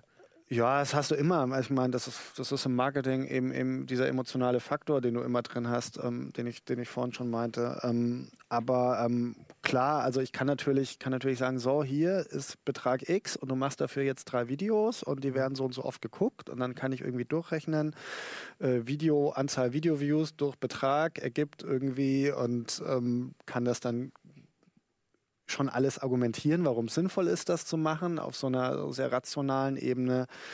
Ähm, ich finde eigentlich eher spannend aus, aus, aus Vermarktungssicht, aus, aus Unternehmenssicht, ähm, wie man YouTuber vielleicht wirklich so ein bisschen integriert in eine, in eine Kampagne. Also ich, ich finde es auch schwierig, persönlich, ich glaube auch jeder anständige YouTuber findet das, wenn was sehr werblich wird mhm. und sehr fake ist damit. Ich glaube, da tut sich keiner von beiden Seiten gefallen. Ähm, das, am Ende vergraust du damit deine Zuschauer. Ja. Ähm, und die finden das Unternehmen doof und die finden YouTuber doof und man hat dann auch viel Geld irgendwie einmal in, in, in, in Wind geblasen. Ähm, sondern es geht eher darum, irgendwas Cooles zu finden mit jemandem, der sehr gut dazu passt, wo, wo du tatsächlich einen Mehrwert irgendwie schaffst, wo wir einen Zugriff auf was geben, ähm, was für die Zuschauer cool ist, was für einen YouTuber gut ist und am Ende kostet dann vielleicht eine Produktion Geld oder es ist noch eine Gage dabei. Ähm, das finde ich alles ganz okay, aber da braucht man dann tatsächlich sehr gute Ansätze und clevere Ideen. Ähm, da würde mich tatsächlich auch mal interessieren bei euch, wie wo sind da die Grenzen, wo ihr sagt, ähm, so, da, da, vielleicht ohne Namen zu nennen, hat mal ein Publisher uns äh, das völlig unmoralische Angebot gemacht oder das ist was, das finden wir völlig in Ordnung oder nehmen wir auch gerne Geld für oder sagt ihr, wir sind total in, pro Integrität und verdienen unsere Brötchen sowieso nebenbei noch ein bisschen. Du machst das jetzt alles hauptberuflich? Ja, also wir haben natürlich dann hauptsächlich hier mit GameCube, weil es schon länger dabei ist und noch größer, natürlich dann diese ganze Entwicklung mitgemacht und auch als YouTube Network Manager habe ich es von Anfang an begleitet. Mhm. Von diesen, was du auch vorhin schon angesprochen hast, wo du es kurz irgendwie Blase oder Hype genannt hast, was sich jetzt schon ein bisschen relativiert. Und das ist eine Entwicklung in der Let's Play-Szene und bei den Publishern, die angefangen vor vier Jahren, als wir das YouTube-Netzwerk damals gegründet haben, da konnten die überhaupt nichts mit anfangen. Und da haben wir als MCN, als YouTube-Netzwerk, auch noch für unsere Partner gefragt, bei einzelnen Publishern so, hey, wie sieht es denn aus? Ähm, wenn wir jetzt das zeigen auf YouTube, geht ihr dagegen vor? Seid ihr mhm. damit, äh, findet ihr das okay? Und am Anfang war es meistens so, äh, was? Ihr macht das, dann müssen wir erst mal woanders fragen. Und dann hast du die nie wieder von denen gehört und hast es einfach gemacht. Und dann mittendrin war es dann so, okay, sie haben eine Ahnung davon, sie haben auch so eine Videopolicy, dass sie sagen, okay, das ist okay, das ist nicht okay. Und dann gab es halt zeitlang dieses, wo wirklich viele Publisher einfach reingegangen sind und sagten, okay, das ist der neue heiße Scheiß, das unterstützen wir voll, wir bezahlen auch dafür. Und jetzt gerade ähm, beschäftigen sie sich mehr damit und bekommen auch mehr ein Gefühl dafür, was ist sinnvoll, was ist nicht mhm. sinnvoll und nicht nur in die Breite gehen. Also das ist die Entwicklung von der Publisher-Seite. Von unserer Seite jetzt als privater oder als Let's Play-Kanal jetzt so ein bisschen, ist tatsächlich, denke ich mal, von Person zu Person unterschiedlich, aber ich denke mal, die meisten Kanäle, den ähm, ich habe erstmal allgemein in Deutschland ein bisschen das Gefühl, dass es immer ein bisschen kritischer gesehen wird, tatsächlich der kommerzielle Aspekt, als in vielen, solchen in den USA, dass immer, wenn es darum geht, nicht nur tatsächlich mal um kriegt der YouTuber oder der Kanal jetzt irgendwie solche vom Publisher Geld, sondern erstmal wird das immer schon sehr kritisch gesehen, verdient er überhaupt Geld? Das ist immer so ein bisschen, mhm. ich habe ein bisschen das Gefühl in Deutschland, natürlich sieht man irgendwie seine eigene, weil man ein anderes, ähm, anderen Blickwinkel hat und einen eigenen und sich damit natürlich mehr beschäftigt, ähm, vielleicht da mal einen kritischeren Blick drauf, aber ich habe das Gefühl, dass gerade im deutschen Bereich ähm, das immer ein bisschen kritischer gesehen wird. Das hat sich ein bisschen geändert in den letzten ein, zwei Jahren, aber gerade noch vor ein, zwei Jahren tatsächlich so, oh, der verdient ja mit Geld, was soll denn das und so, das muss das sein. Mhm. Das ist die eine Geschichte. Und da das jetzt aufgekommen ist und auch viel Diskussion gab, und das kam natürlich aus den USA erstmal, wie müssen das, ähm, wie muss man das kennzeichnen, wenn man äh, in irgendeiner Art und Form von ähm, Publisher unterstützt wird, sei es mit der Gage, sei es mit Reisekosten, sei es mit irgendwelchen anderen Unterstützungen, dass man das kennzeichnet. Wir von GameCube haben es immer äh, handhaben es so, wenn wir, wir bekommen halt Angebote, sei es manchmal mit einer Gage, dass man sagt, okay, wir, wir machen dieses Spiel, guckt euch das mal an, macht mindestens fünf Videos, dann bekommt ihr eine Gage oder was in der Richtung, dass ähm, da Forderungen, oder das ist so eine Art, ähm, die haben eine Vorstellung davon, was, mhm. dann, was, was, was dann darin passiert. Und auch das hat sich ein bisschen gewandelt und da haben wir aber auch schon immer, wir, äh, wir vier, und das auch gar, da sind wir immer auf einer Wellenlänge, da gibt es irgendwie auch keine Differenzen groß, dass wir das Gefühl haben, ähm, wir machen ja auf diesem GameTube-Kanal Sachen, wie sie uns passen. Wir machen Spiele, die uns interessieren. Wir würden jetzt nicht irgendwelchen Quatsch machen, der uns eh nicht interessiert. Das kommt bei den Zuschauern ja auch nicht an. Und wir erzählen das, was uns passt. Und manchmal kommen sogar so witzige Vorgaben von, von, von äh, Publishern, die gar nicht von denen böse gemeint sind, die eigentlich auch gar nicht, ähm, also es ist gar nicht so, dass sie irgendwas verbieten wollen, aber sie sagen dann, oder nichts Negatives, sie sagen tatsächlich so, okay, wir haben dieses Spiel hier, das ist so ähnlich, weiß ich, äh, wie, das ist so ein Multiplayer-Shooter. Und dann soll man aber nicht über, sagt, es redet dabei aber immer nicht über Counter-Strike oder so. Dann denkst du mal so, mhm. das ist doch Quatsch. Wir können jetzt nicht über einen Multiplayer-Shooter irgendwie äh, reden, so rundenbasiert mit äh, modernen Setting und dann so tun, als gäbe es Counter-Strike nicht. Und dann müssen wir denen halt sagen, so, das geht nicht. Wir können nicht ähm, über das Spiel reden und, und, und andere Sachen, die uns einfach in den Kopf kommen, nicht erwähnen, weil ihr das nicht wollt. Das funktioniert nicht. Wir versuchen entweder einmal zu sagen, okay, entweder streicht ihr das raus oder wir können das halt nicht machen. Mhm. Was von vornherein raushält. Sorry, Entschuldigung, ja, aber es ist jetzt eine Aktion, die jetzt über ein redaktionelles Bemustern hinausgeht sondern äh, da reden wir schon davon, äh, da fließt vielleicht mal ein bisschen Geld. Ja, genau, das ist eine Gage. Ein Anspruchsdenken. Genau, ja. genau das ist eine Gage. Und das ist halt dieser ursprüngliche Gedanke gewesen, dass sie nicht ganz verstanden haben, wie Let's Plays funktionieren. Ja. Und ähm, also Sachen, die sofort rausfallen, ist sowieso, es gab manchmal so Sachen, dass sie sagen, okay, da darf man nur positiv jetzt drüber reden. Das fällt sowieso sofort raus. Also das, da musst du als Let's Player sage ich das wirklich auch, würde ich auch 99 oder 95 Prozent der Let's Player das unterstellen, oder das unterstellen klingt jetzt so negativ, sondern dass ihnen so sagen, dass sie das auch vom Gefühl her nicht machen. Und dann gibt es ja wieder diese kleine, diese kleine Menge, wo du immer denkst, das ist, das ist doch totaler Quatsch. Dann gibt es diese komische Vorgaben, dass du irgendwas nicht nennen sollst oder irgendwas nennen sollst. Dann sagst du immer so, ja, das hilft euch überhaupt nicht weiter. Wie ihr gesagt habt, das hilft dem YouTuber nicht, das hilft dem Unternehmen nicht, weil es dann gekünstelt wirkt plötzlich. Ja. Du musst dich irgendwie so ein bisschen, ohne dass es sogar richtig, sag ich mal, negativ ist, einschränken in deiner Meinungsäußerung, mhm. ohne dass irgendeiner was davon hat. Ja. Und das kommt wirklich aus einer ähm, Publisher-Sicht manchmal und vielleicht von Leuten, die jetzt auf dieses ähm, bei irgendeinem Publisher gesagt wurde, so hey, wir müssen auch in diesem Let's Play-Bereich mhm. unterwegs sein und irgendjemand, der jetzt jahrelang nur Printkampagnen gemacht hat, wird jetzt da hingeschoben und soll das äh, managen und man merkt richtig, die haben keine Ahnung davon, mhm. was sie da eigentlich machen und wie sie wie ein Let's Play funktioniert. Aber man merkt auch, dass sich auch diese Anfragen verändert haben, also dass teilweise auch von den Partnern, die diese Promoted Let's Plays, wie das ja heißt, buchen wollen, dass da schon von denen aus der ganz starke Wunsch ist, aber ihr müsst sicher gehen, dass das richtig gekennzeichnet ist. Also mhm. ich meine, es, es, gibt wahrscheinlich jetzt immer noch schwarze Schafe, die sagen, oh, dann sagst du mal nicht, ne, dass du hier Geld für kriegst und äh, sagst aber auch nichts Schlechtes drüber und erwähnst die Konkurrenz nicht. Also ich meine, sowas gibt es immer noch, aber ich würde sagen, der Großteil der Anfragen, die an uns kommen, die sind so professionell formuliert, dass eben auch denen klar ist, dass wenn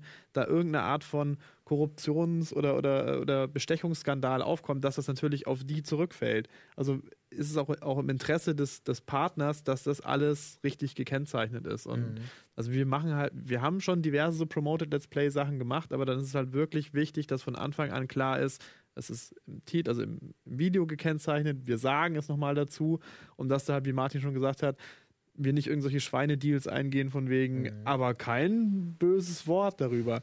Ich meine, im Umkehrschluss heißt es natürlich, ich setze mich dann auch nicht hin und zerpflück das dann von vorne bis hinten, sondern ich spiele es halt einfach, wie ich dieses Spiel spielen würde. Und ich würde dann auch nicht Sachen spielen, die mich jetzt sonst gar nicht interessieren, also irgendwelche J-MMORPGs oder so, mit denen ich nichts anfangen kann, da würde ich mich auch nicht zu einer Kampagne bereit erklären, weil was bringe ich denn den Leuten da draußen, der sich in diesem Genre nicht auskennt und der dann da nur irgendwelche Mäkel dran mhm. sieht oder so?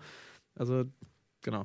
Die Community honoriert das ja auch. Also, ähm, wir haben die Erfahrung gemacht, dass je transparenter du mit dem Thema Promoted Let's Play umgehst, desto weniger ist es ein Problem. Also wir haben noch nie einen Kommentar bekommen von wegen, was lasst ihr euch jetzt für dieses oder jenes Let's Play bezahlen, so ein Scheiß, sondern wenn wir, wie wir es immer machen, vorher dazu sagen, okay, ähm, so und so viele Folgen von diesem Let's Play sind jetzt promoted, äh, wir kriegen dafür eine Gage, steht dann auch im Beschreibungstext mhm. dabei, dann sagt die Community immer, ah, vorbildlich, wie ihr damit umgeht und natürlich machen ja alle und wenige machen so transparent wie ihr und dann ist es auch okay. Mhm. Wir reden allerdings bei uns ähm, aber auch von Summen, die, wenn man mal von promoted Videos bei YouTube redet, totale Peanuts sind. Also es, erstens ist unser Kanal ist nicht klein, das stimmt. Äh, unser Kanal ist aber verglichen mit großen, also richtig großen Let's Play-Kanälen oder sag ich mal auf Let's Play, Let's Play basierten Kanälen in Deutschland jetzt so groß auch wieder nicht.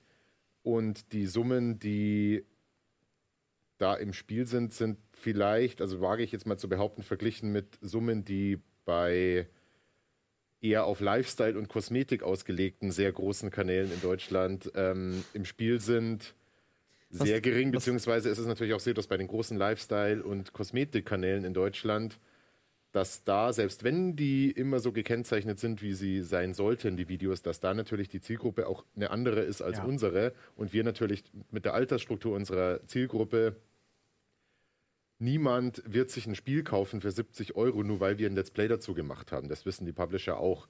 Die Publisher mhm. freuen sich halt über die gewisse Reichweite, die sie mit vergleichsweise wenig Geld dadurch erreichen können. Ähm, aber die Zielgruppe von den großen Lifestyle- und Kosmetikkanälen, die ist vielleicht mal schneller dabei, sich ein Shampoo ja. zu kaufen für 19 Euro, wenn äh, ihr YouTube-Star das in die Kamera hält und sogar, wenn es gekennzeichnet ist. Insofern ähm, sind wir da, glaube ich, noch ganz gut dabei und müssen nicht direkt in die Hölle fahren für das, was mhm. wir da machen. Ähm, ohne, ohne euch da konkrete Zahlen da rauskitzeln zu wollen. Also das heißt eher, das Primär, was ihr über YouTube einnimmt, sind eben über die klassischen YouTube-Einnahmen, dass ja. da die Werbung entsprechend geschaltet wird und dann über den TKP, wie viel Cent dabei überbleiben. Ich habe da natürlich die kleineren Erfahrungen mit meinem Kanal, der ungefähr etwas über 30.000 Abonnenten hat. Also rein hobbymäßig kann ich da absehen, wie ich die Videolänge strukturiere oder wo Werbepausen zum Beispiel gesetzt sind und so weiter. Aber das habt ihr alles im Blick gehabt und, und konkret optimiert, dass ihr für euch seht.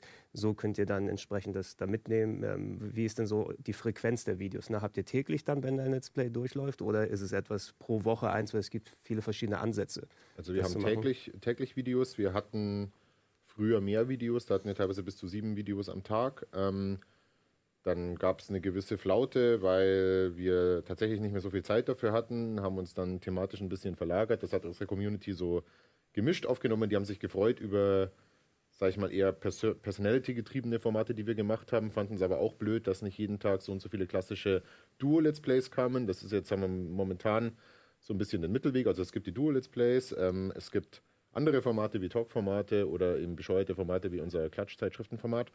Ähm, ja, und das ist so, das ist so das, das normale Angebot. Und das hat aber, also alles, was bei uns promoted ist, ist tatsächlich so ein Zuckerl obendrauf. Wir machen das nicht oft. Es wird uns tatsächlich auch mhm. mit interessanten Deals für uns so oft nicht herangetragen. Also was wir, was wir öfters merken jetzt, ist, dass irgendwelche obskuren Spielehersteller dann eher bereit sind, ein Promoted Let's Play anzufragen, aber das sind dann meistens Spiele, die uns so gar nicht interessieren. Und da geht's also wo sofort jeder Zuschauer da draußen merkt, hey, wieso spielen die denn jetzt das? Und selbst ja. wenn du dann sagst, okay, das ist ein Promoted Let's Play und du hast das Glück und es ist ein wirklich cooles Spiel, dann sind das oft auch ähm, Angebote oder Summen, die da angeboten werden, das lohnt sich dann für uns auch nicht. Also nicht ähm, im Hinblick darauf, dass unsere Community dann sagt, so, hey, das macht jetzt aber wirklich nur, weil ihr dafür bezahlt ja. werdet, oder? Und das wollen wir natürlich nicht. Aber da muss man vielleicht auch mal kurz, das klingt jetzt alles so, so schön für mich erstmal, weil ihr seid in der Situation, ihr, ihr habt das, ich sag jetzt mal seriös gelernt, ihr kennt euren Marktwert, ihr habt, wisst, was ihr wollt, was ihr nicht wollt,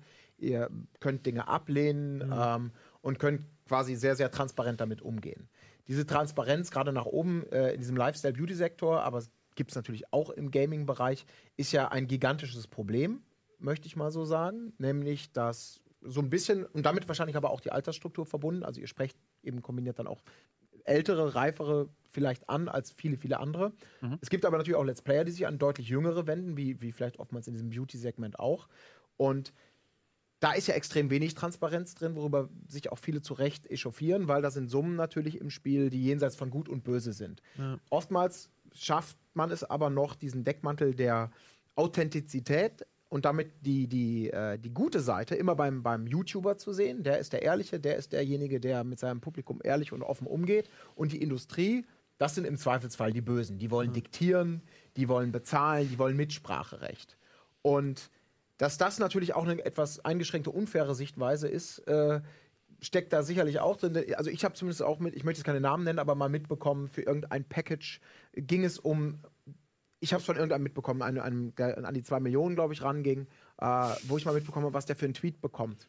Und als ich dann gelesen habe, so unter 10.000 für einen Tweet steht der quasi nicht auf. Da habe ich schon gedacht, okay, das ist klar. Solche Zahlen würde ich auch nicht kommunizieren. Da würde ich auch nicht vielleicht mit transparent umgehen, weil da dieses Kartenhaus des, hey, ich bin einer von euch, ja. das fällt natürlich zusammen bei solchen Summen. Das kann ja kein Mensch mehr legitimieren. Da reden wir ja wirklich von klassischen Superstars, die Unsummen für sehr wenig bekommen. Ja. Und äh, das finde ich immer eigentlich ganz spannend, weil dieser, dieser Aspekt, der wird immer so für mich zu mhm. wenig bedacht und ich habe immer das Gefühl, dass die Publisher oder die, die Industrie manchmal zu schlecht dabei wegkommt.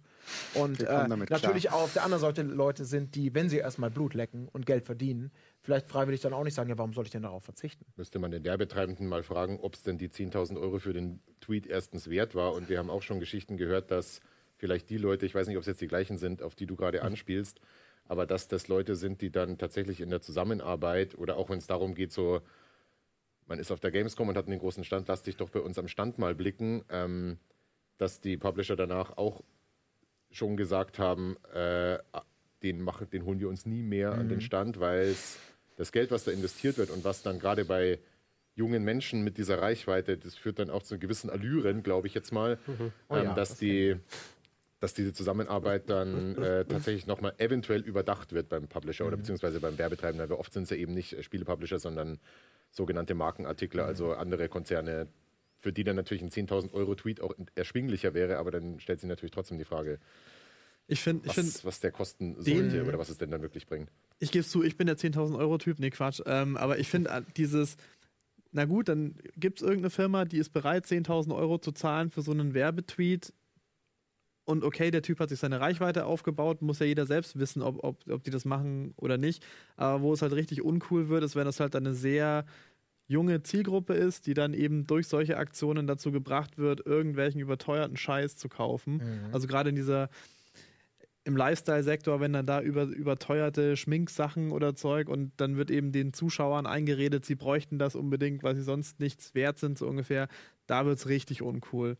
Und die Gagen sollen sie nehmen, aber dann nicht die Zielgruppe da so reinziehen. Ja, das, das ist ja gerade das Beispiel, das ist so ein bisschen tangentiell zu dem hier bewandt, weil das sind jetzt diese, dieses ganze CSGO Lotto-Ding, was oh. aufgekommen ist.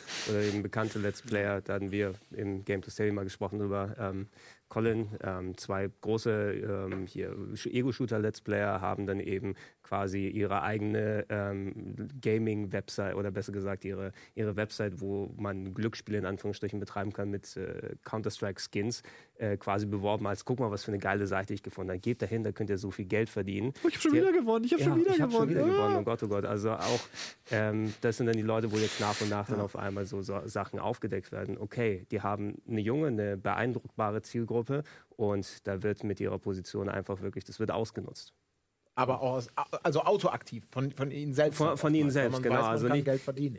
Ich glaube, äh, also wer weiß, wenn die dann schon von sich selbst aus dann solche Sachen dann mhm. planen, das würde mich bei solchen Leuten, ohne zu wissen, was da jetzt konkret dann ist, nicht wundern, dass die dann auch, auch die wären, die dann genau wissen, okay, ich bin der, der 10.000 Euro für so einen Tweet mhm. nimmt oder von mir ist 100.000 für einen ja. Tweet. Wie ist das moralisch? Ist es moralisch, aber auch natürlich, ähm, da redet man sich leicht, wenn man diese Angebote nie bekommen hat, aber man muss sich ja schon auch mal die Frage stellen, wenn ich jetzt äh, 20 wäre und drei Millionen Abonnenten bei YouTube hätte und ich würde, ähm, ich hätte jetzt schon das Wissen, dass ich in meinem Leben nie wieder richtig arbeiten muss mit dem, was ich jetzt schon bekommen habe. Oder mhm. zumindest mache ich das jetzt noch ein paar Jahre und es ist jetzt nicht absehbar, dass es so bald abflaut und ich muss danach nie wieder arbeiten. Und ich habe außerdem noch ähm, den absolut positiven und nicht hinterfragten Zuspruch von Millionen von Fans, und klar sind ein paar dabei, die so, ja, ihr verarscht aber eure Zuschauer oder so mhm. weiter. Da ist halt natürlich auch die Frage, ob man das nicht für sich selber dann auch relativ leicht gegeneinander aufwiegt. Ne? Das stimmt, aber es wäre ja mhm. vielleicht wünschenswert, wenn in genau in diesem Bereich mal die Transparenz kommt, dass auch der 13-jährige Fanboy sagen kann, okay, ich entscheide jetzt für mich, ob es legitim ist, ein sechsstelliges Monatsgehalt irgendwie einzufahren mit dem, was im Gegenzug geleistet wird. Das ist ja, das, ich will da gar nicht da stehen und, und den Moralapostel schwingen, aber ähm, Fakt ist ja, dass man mit bestimmten Dingen nicht offen umgeht in dieser Branche. Wahrscheinlich, weil man vielleicht Angst hat, dass da ein Boomerang auf einen zufliegt, der dir dieses authentische Kartenhaus ganz schnell kaputt haut. Ja. Vielleicht. Ich meine, du hast ja Erfahrung.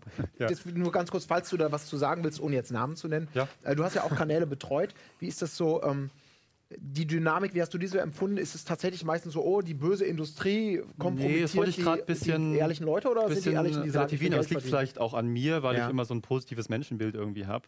Ich glaube, man muss schon ein bisschen unterscheiden zwischen so Leuten mit klarer krimineller Energie, wie halt diese Counter-Strike-Leute, wo es ganz klar ist, was die bezweckt haben, und diesem Unterschied, ähm, Leute, die einfach reingewachsen sind ähm, und mit Sachen konfrontiert, für die sie noch gar nicht bereit sind. So. Und gerade diese Let's Play-Szene ähm, kommt aus dem Amateurbereich, kommt von sehr jungen Leuten größtenteils und wie Dani eben ähm, erklärt hat, somit ähm, Möglichkeiten und mit Sachen, die eigentlich ihre Lebenssituation eigentlich übersteigen in dem Augenblick.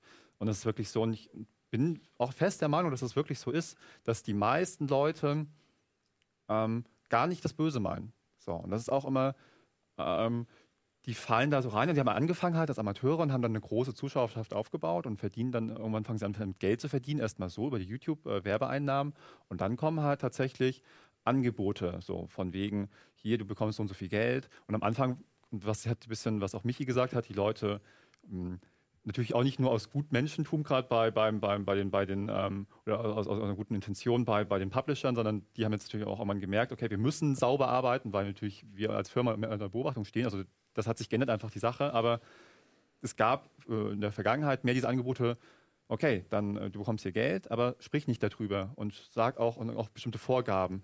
Und bei den Let's Playern war, glaube ich, ganz oft so, die waren sich dann keiner Schuld bewusst und in gewissen Teil sozusagen auch zu Recht. Sie haben meinetwegen ein Angebot bekommen für ein Spiel, was sie eh ganz gerne spielen, was sie eh interessiert hat. Und dann stand da drin, ja, ähm, dann sprich aber mal nicht negativ über das Spiel und, und, und mach das und das und das nicht. Dann denken die sich so, ich bin eh ein Fan von dem Spiel, ähm, ich mache eh das. Also sozusagen diese Vorgaben haben sie gar nicht so sehr eingeschränkt in ihrem eigenen Empfinden. Sie sagen, ich, will, ich, ich mache eh immer so positive Sachen. Ich will jetzt eh nicht das und das, ich will nicht das vergleichen, ich will nicht das und das machen. Mhm. Diese Vorgaben schränken mich nicht ein. Deswegen ist es okay. Und ähm, was man genannt hat, dieses Kartenhaus, was du gesagt hast, der Authentizität, würde ich gar nicht so als solches beschreiben, sondern sie haben schon Angst, dass ihre Authentizität in Zweifel gezogen wird, wenn sie jetzt offenlegen müssen, dass sie bezahlt werden. Aber aus ihrer Sicht, sagen aus einem ungerechtfertigten Grund, sie denken sich sagen, ich mache das ja authentisch. Wenn ich jetzt sage, dass ich Geld bekomme, werde ich zu Unrecht in meiner Authentizität mhm. bezweifelt. Mhm. Also sie haben jetzt nicht aus einer bösen Intention das nicht offengelegt, sondern sie haben gesagt, okay, wenn ich jetzt nämlich offenlege, wird mir das falsch unterstellt und es mhm. entsteht ein falscher Eindruck. Also wenn ich jetzt nichts sage, ist eigentlich der eigentlich ehrliche Eindruck der richtige. So. Aber diese Problematik ja, ist eigentlich. Gute Verteidigungsstrategien. Nee, das, also ich glaube, das, das ist so mein Gefühl, also vielen, wie ich mit Leuten zusammengearbeitet habe und wie sie es entwickelt hat und was ich so ein bisschen selber so ein positives Menschenbild habe, ähm, mhm. dass Leute einfach denken, okay, diese Einschränkungen betreffen mich gar nicht, ich nehme die in Kauf, weil die zwar Einschränkungen sind, aber die sind eigentlich gar nicht schlimm für mich, weil ich das eh so gemacht hätte. Mhm. Wir haben jetzt natürlich einen anderen Hintergrund, einen journalistischen äh, Hintergrund und das, der hängt auch wirklich mit dem Alter zusammen, dass du irgendwann so ein äh, Verantwortungsgefühl hast, was, was ein paar Mal angesprochen wurde. Verleite ich vielleicht Leute, andere Leute, junge Leute, die sich leicht von mir beeindrucken lassen, zu irgendetwas, was ähm, nicht gut für sie ist oder dass ich sie praktisch äh, dazu äh, überrede. Und da hast du als älterer Mensch, der einfach eine Erfahrung hat, ein anderes Verantwortungsgefühl als jemand, der wirklich 20 ist. Und dann denkst du, hey, ich mache ja nichts Böses, ich kriege noch Geld dafür, mhm. ich kriege da mal nicht drüber, und, aber es ist eigentlich okay. Und das gar nicht böse meint. Aber das, dieses Verantwortungsgefühl zu entwickeln, ist auch einfach eine Alterssache, eine Lebenserfahrungssache. Und das fand ich ähm, unabhängig jetzt vom Geld, habe ich da letztens mal ein bisschen drüber nachgedacht, dass das sozusagen mit diesem ganzen Ruhm und diesem Erfolg auf YouTube, jetzt auch unabhängig vom Geld, ähm, eigentlich ganz interessant ist. Und irgendwie wäre es natürlich schon geil, wenn man immer so, wenn ich jetzt sage, ich wäre jetzt Anfang 20, würde jetzt mir den Arsch abverdienen und äh, kann mein Leben zur Party umgestalten, so ungefähr. Das natürlich super wäre. Dass ich eigentlich ganz froh bin, vielleicht redet man sich das natürlich auch schön, dass wir so eine Art, eine gewisse Art von Erfolg erst jetzt ähm, später haben im Leben, weil man damit viel äh, ganz anders umgehen kann ja. und es, glaube ich, viel gesünder ist, auch für uns. Also ich glaube, das, werden wir gleich Unsere noch. Leber auch, ne? nicht. Darüber können wir gleich noch ein bisschen mehr reden, äh, inwieweit das überhaupt irgendeinen Unterschied vielleicht macht zu anderen, anderen medialen Erfolgsgeschichten in der, in, der, in der Geschichte der Menschheit. Wir machen eine kurze Werbepause und sind gleich wieder da mit unserem letzten Teil zum äh, ja, spannenden Subpunkt Geld verdienen mit Let's Plays.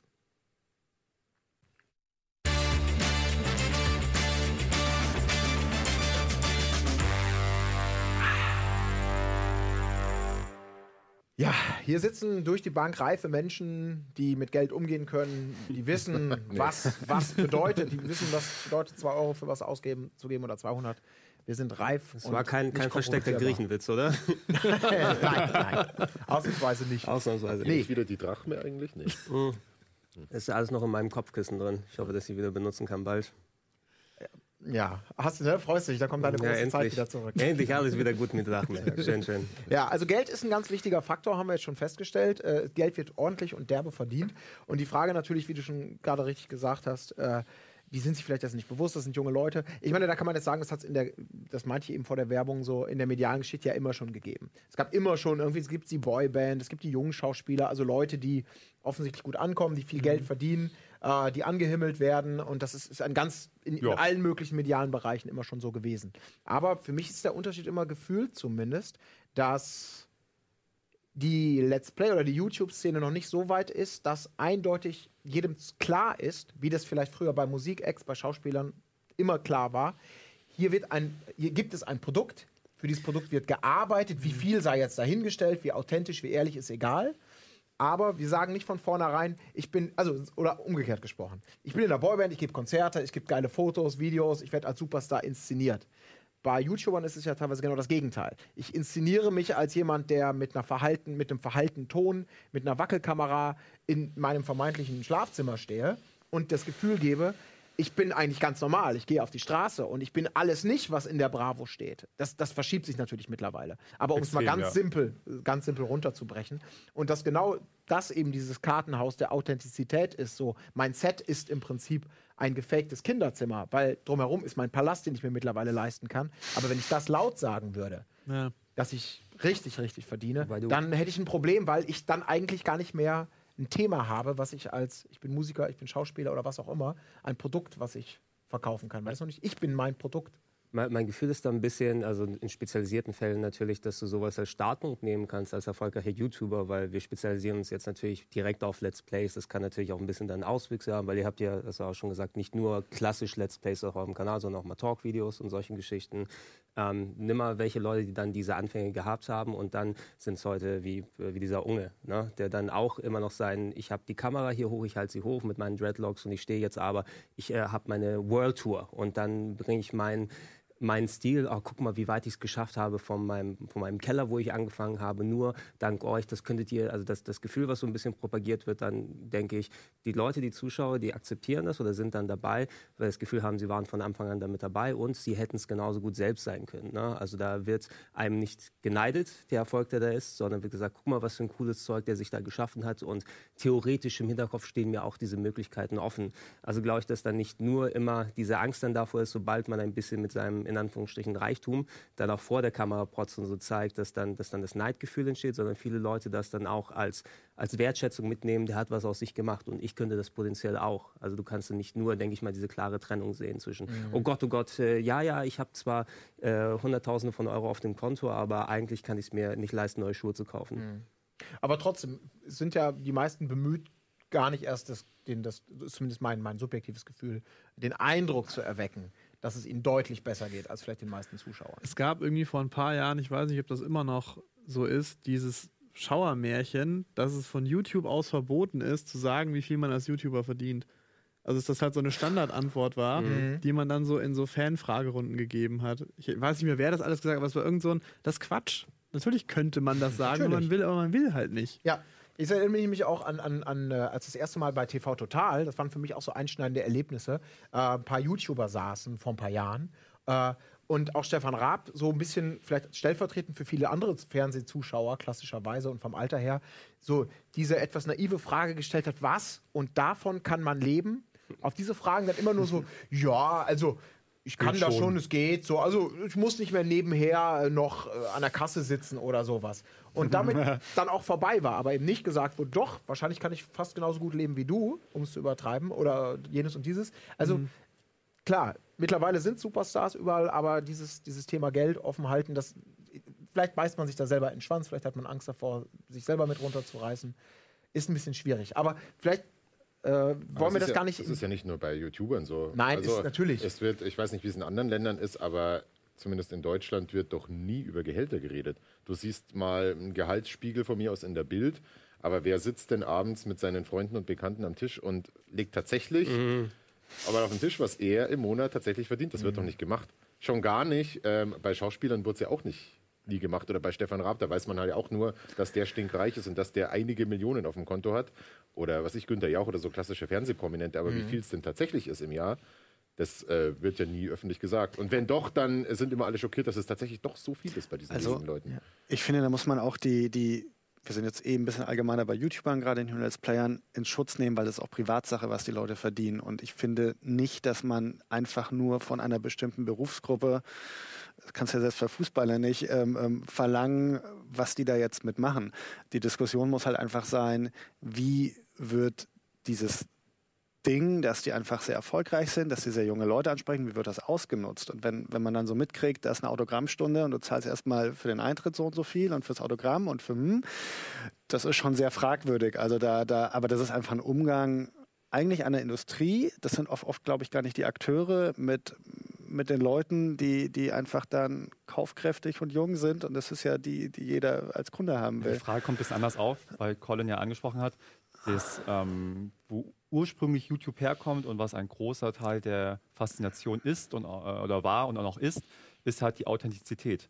Das ist einfach so ja. dieses Gefühl, der, der, der Typ ist, wie er ist, der sagt, was er denkt in dem Augenblick. Er ist so eine Art Kumpel auch tatsächlich, eine viel engere Beziehung, als ich jetzt zu, zu irgendeinem Sänger, zu irgendeinem Schauspieler habe.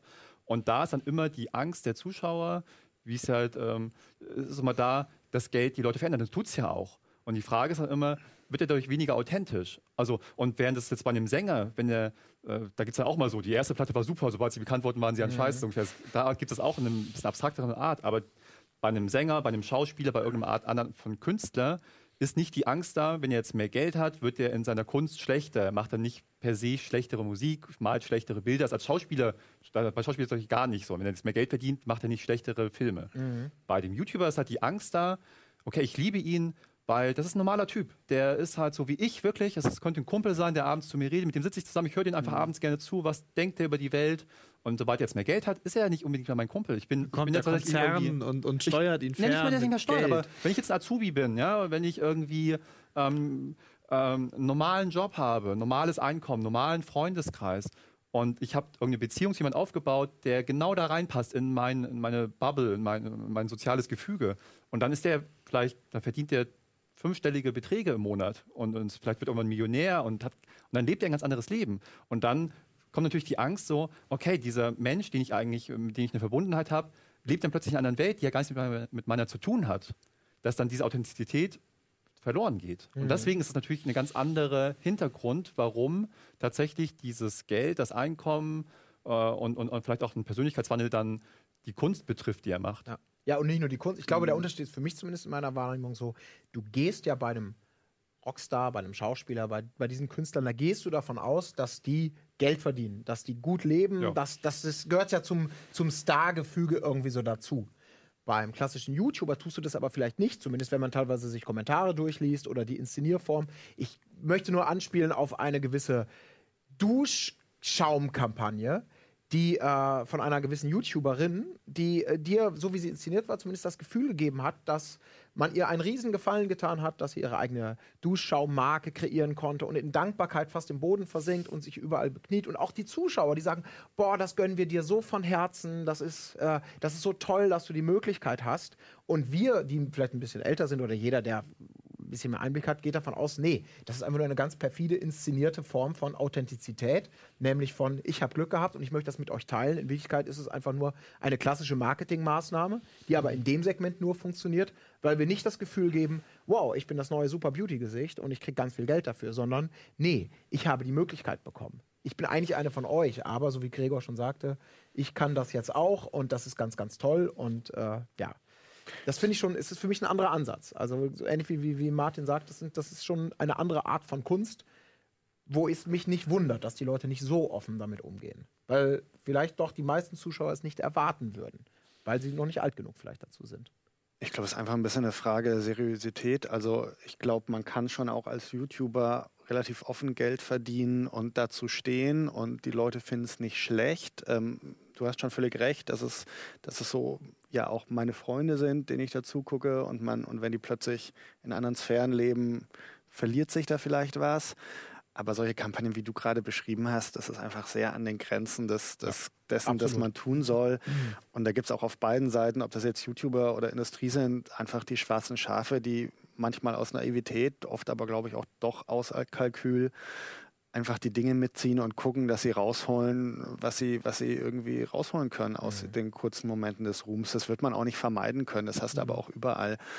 Ähm, ich glaube, das ist einfach ein ganz neuer Bereich, der so ein bisschen am, am noch Erwachsenwerden und sich selbst finden ist. Und, und das sind so Diskussionen, die hat man vielleicht in ein paar Jahren nicht mehr. Ich mhm. weiß es nicht, wie es mit der Musik früher war. Also ich fand irgendwie bei Punkern auch scheiße, wenn die Geld verdient haben früher. Ja. Ähm, der war genau bei Star zum Lebensstil ähm, gehört. Ne? Genau, weil es halt zum der Punk ist halt so ein alternativer Lebensstil und da ist es halt, wenn ich den Gangster-Rap nehme, wo es halt dann geil ist, wenn der Geld verdient, ja. ist beim Punk eher so, du hast Angst, wir fliehen ihre Wurzeln. Und das ist halt ein bisschen ja. das Problem. Aber der Punk ist nun auch im Musiksegment ein, ein Genre das Ausnahmestellung in diesem Aber, aber, aber selbst da haben die ja, also die Sex Pistols haben auch gut Kohle gemacht von Anfang ja. an. Ähm, ich, ich glaube, da, da, wird so ein Gewöhnungsprozess und äh, irgendwie entstehen, aus dem sich dann auch so eine, ein Werte- und Normkorsett, schlimme Vokabel, Vokabeln verwende ich heute, ähm, draus definiert so ein bisschen. Und, und irgendwann ist das, glaube ich, dann auch so ein bisschen normal, was man akzeptiert und was man nicht akzeptiert. Und vielleicht ist einfach alles noch ein bisschen zu jung. Die Industrie war irgendwie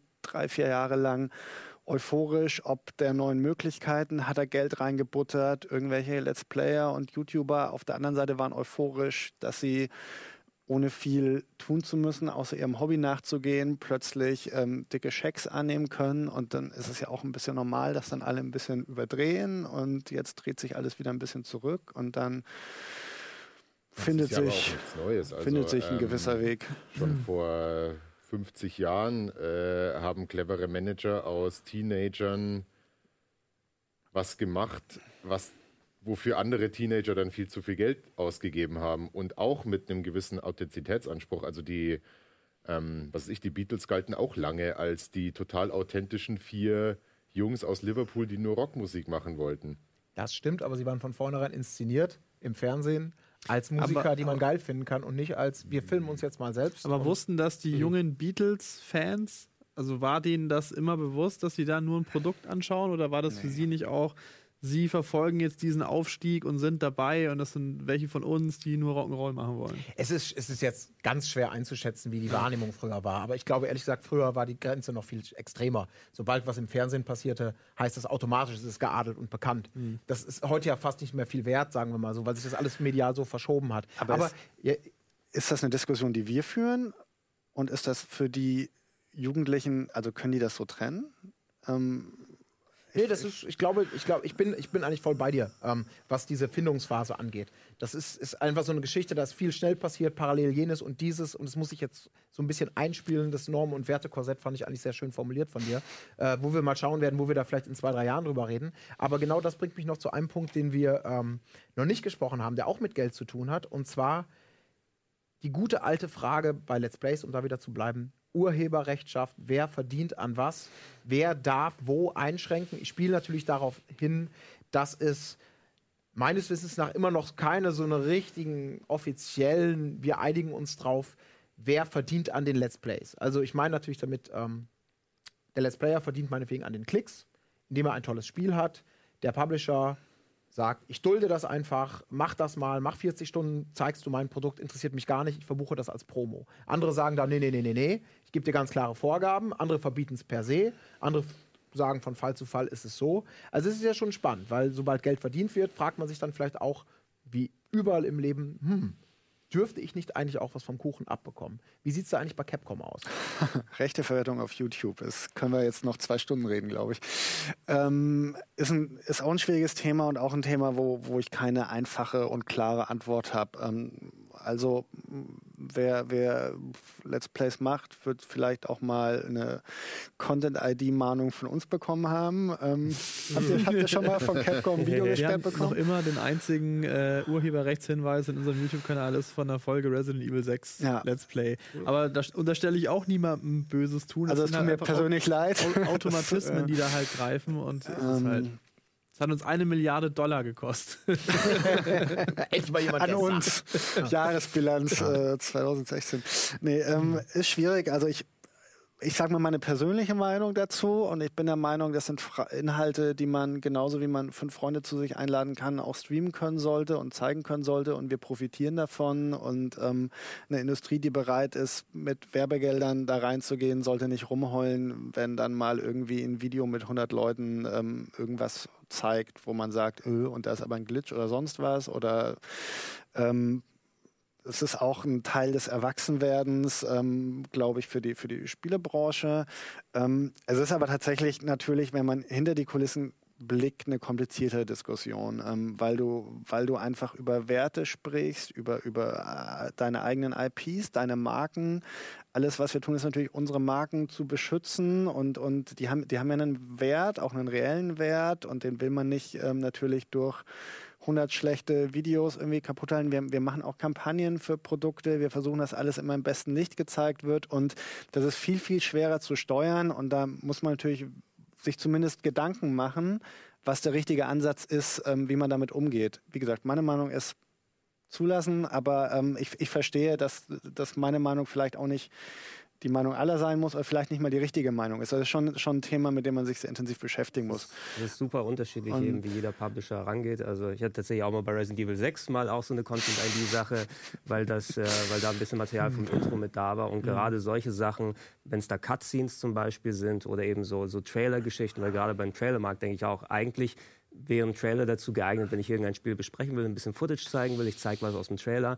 Aber das sind die Sachen, die dann von fünf, sechs Kanälen einfach nochmal hochgeladen werden und dann dem, dem ursprünglichen Rechteinhaber, wenn dann in dem Beispiel Capcom den Trailer hochladen würde, wollen ja nicht, dass die ganzen anderen Seiten dahin gehen und entsprechen dann mhm. damit. Es ist, es ist noch komplizierter. Die Sache ist ja nicht nur bei einem Trailer oder selbst bei den Spielen so, wir haben hier die Rechte für einen Trailer und können mit dem machen, was wir wollen, sondern in dem Trailer ist wieder irgendein Musikstück drin. Da haben wir aber vielleicht nur die Rechte, dieses Musikstück exakt in dieser Länge, wie es da drin vorkommt, auf unseren eigenen Plattformen zu verwenden. Ähm, und damit müssen wir weil dann einfach ein anderes Recht greift, alle, die das raus bei sich zeigen, in dem Moment sperren. Weil wir einfach nicht die Rechte haben, mhm. gerade bei, bei Musik ist das ein ganz großes Thema, dass die jeder äh, vervielfältigen kann. Ich würde vielleicht ganz kurz kann. mal dazwischen springen und für den Zuschauer mal was klarstellen, ja. weil ich glaube, viele wir reden über ein Thema, was vielen gar nicht klar ist, wie es funktioniert. Und deswegen will ich mal ganz kurz das zusammenfassen. Auf YouTube ist halt ein sogenanntes Content-ID-System.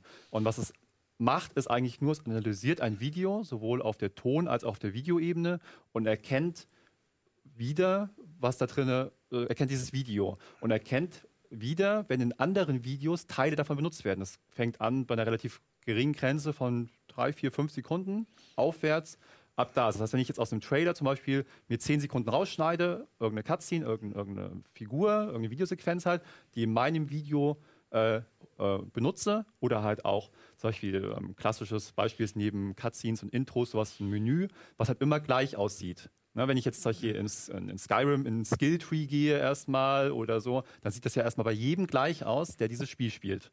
So. Und dann ähm, kann der Publisher, also der rechte Inhaber von, von dem Spiel, in diesem Fall der Publisher, kann halt bestimmen, wenn er jetzt ein, ein, Intro selber hochlädt oder einen Trailer zu einem Spiel, hat er die Möglichkeit, dieses Content-ID-System zu aktivieren und dann bestimmte ähm, Einstellungsmöglichkeiten. Er kann hier sagen, dass mein Trailer geschützt ist weltweit, dann darf kein anderer hochladen.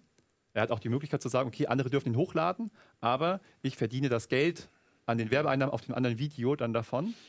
Oder es passiert nichts, ich werde einfach nur benachrichtigt. Das sind die verschiedenen prinzipiellen Möglichkeiten. Und daraus resultiert alles sozusagen. Mhm. Und die Sache ist die, wenn jetzt Capcom solche Resident Evil Intro bei sich hochlädt auf ihrem eigenen Kanal und dann entscheidet jemand, eine sich für diese drei Funktionen, entweder das keiner darf Szenen aus dem Intro irgendwo verwenden, sonst wird das geblockt automatisch oder ich verdiene das Geld an den Videos und dann spielt jemand, auch vielleicht ein halbes Jahr später, zur E3 wird das Intro hochgeladen, ne? was später genauso im Spiel äh, dann auch drin ist. Und dann ein halbes Jahr später oder ein Jahr später macht jemand ein Let's Play, fängt das Spiel an und dann läuft natürlich am Anfang das Intro. Und dann wird dieser halbe oder dieses, dann erkennt dieses Content-ID-System, okay, stopp mal, diese Sequenz kenne ich mhm. doch, also ganz alles automatisiert. Und dann von einem Jahr vorher hat jemand einen, irgendeinen Haken irgendwo gesetzt und dann wird diese erste Folge automatisch gesperrt, zum Beispiel, weil damals halt gesagt wurde, Capcom, also ich will jetzt kann ja auch sonst wer sein, irgendein Publisher hat irgendwas gesagt, das soll gesperrt werden, weil es damals irgendwie sinnvoll war. Und dann wurde vielleicht vergessen, das irgendwie zu ändern.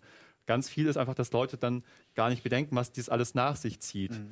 Und ähm, dadurch treten dann diese ganzen äh, Interaktionen und, und, und, und äh, anderen Sachen äh, zutage. Und dann gibt es noch ein bisschen das Problem mit Content-ID. Ähm, Fehlern oder Missbrauchsfällen, die oft auch gar nicht mhm. so gewollt sind, die tatsächlich so, äh, es gibt natürlich hat der Rechteinhaber sagen, kann was hochladen und sagen, das ist mein Eigentum und kann bestimmen, was ähm, mit diesem Eigentum für, geschieht, wenn andere das verwenden.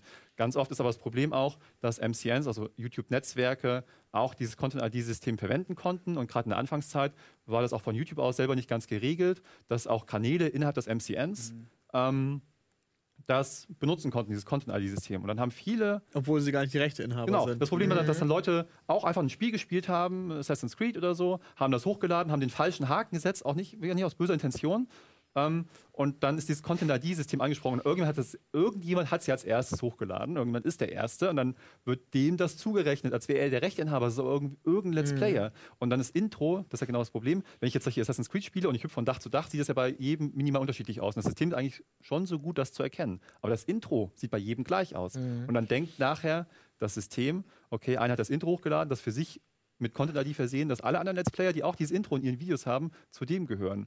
Und das waren diese Problematiken, die dann oft auch tauchten, dass dann ähm, Ansprüche auftauchen, die überhaupt nicht vom Rechteinhaber solche manchmal ausgehen. Das, das, hatte ich auch häufiger mal tatsächlich. Also genau die Geschichte, die du gerade erläutert hast, aber in den Fällen, du hast ja das, das äh, hier Einspruchssystem oder da bei YouTube, was natürlich auch über Automatismen hauptsächlich greift, weil da in den wenigsten Fällen dann wirklich Leute auch mal händisch sich diese ja. Anfrage angucken und ja. dann entsprechend wegklicken.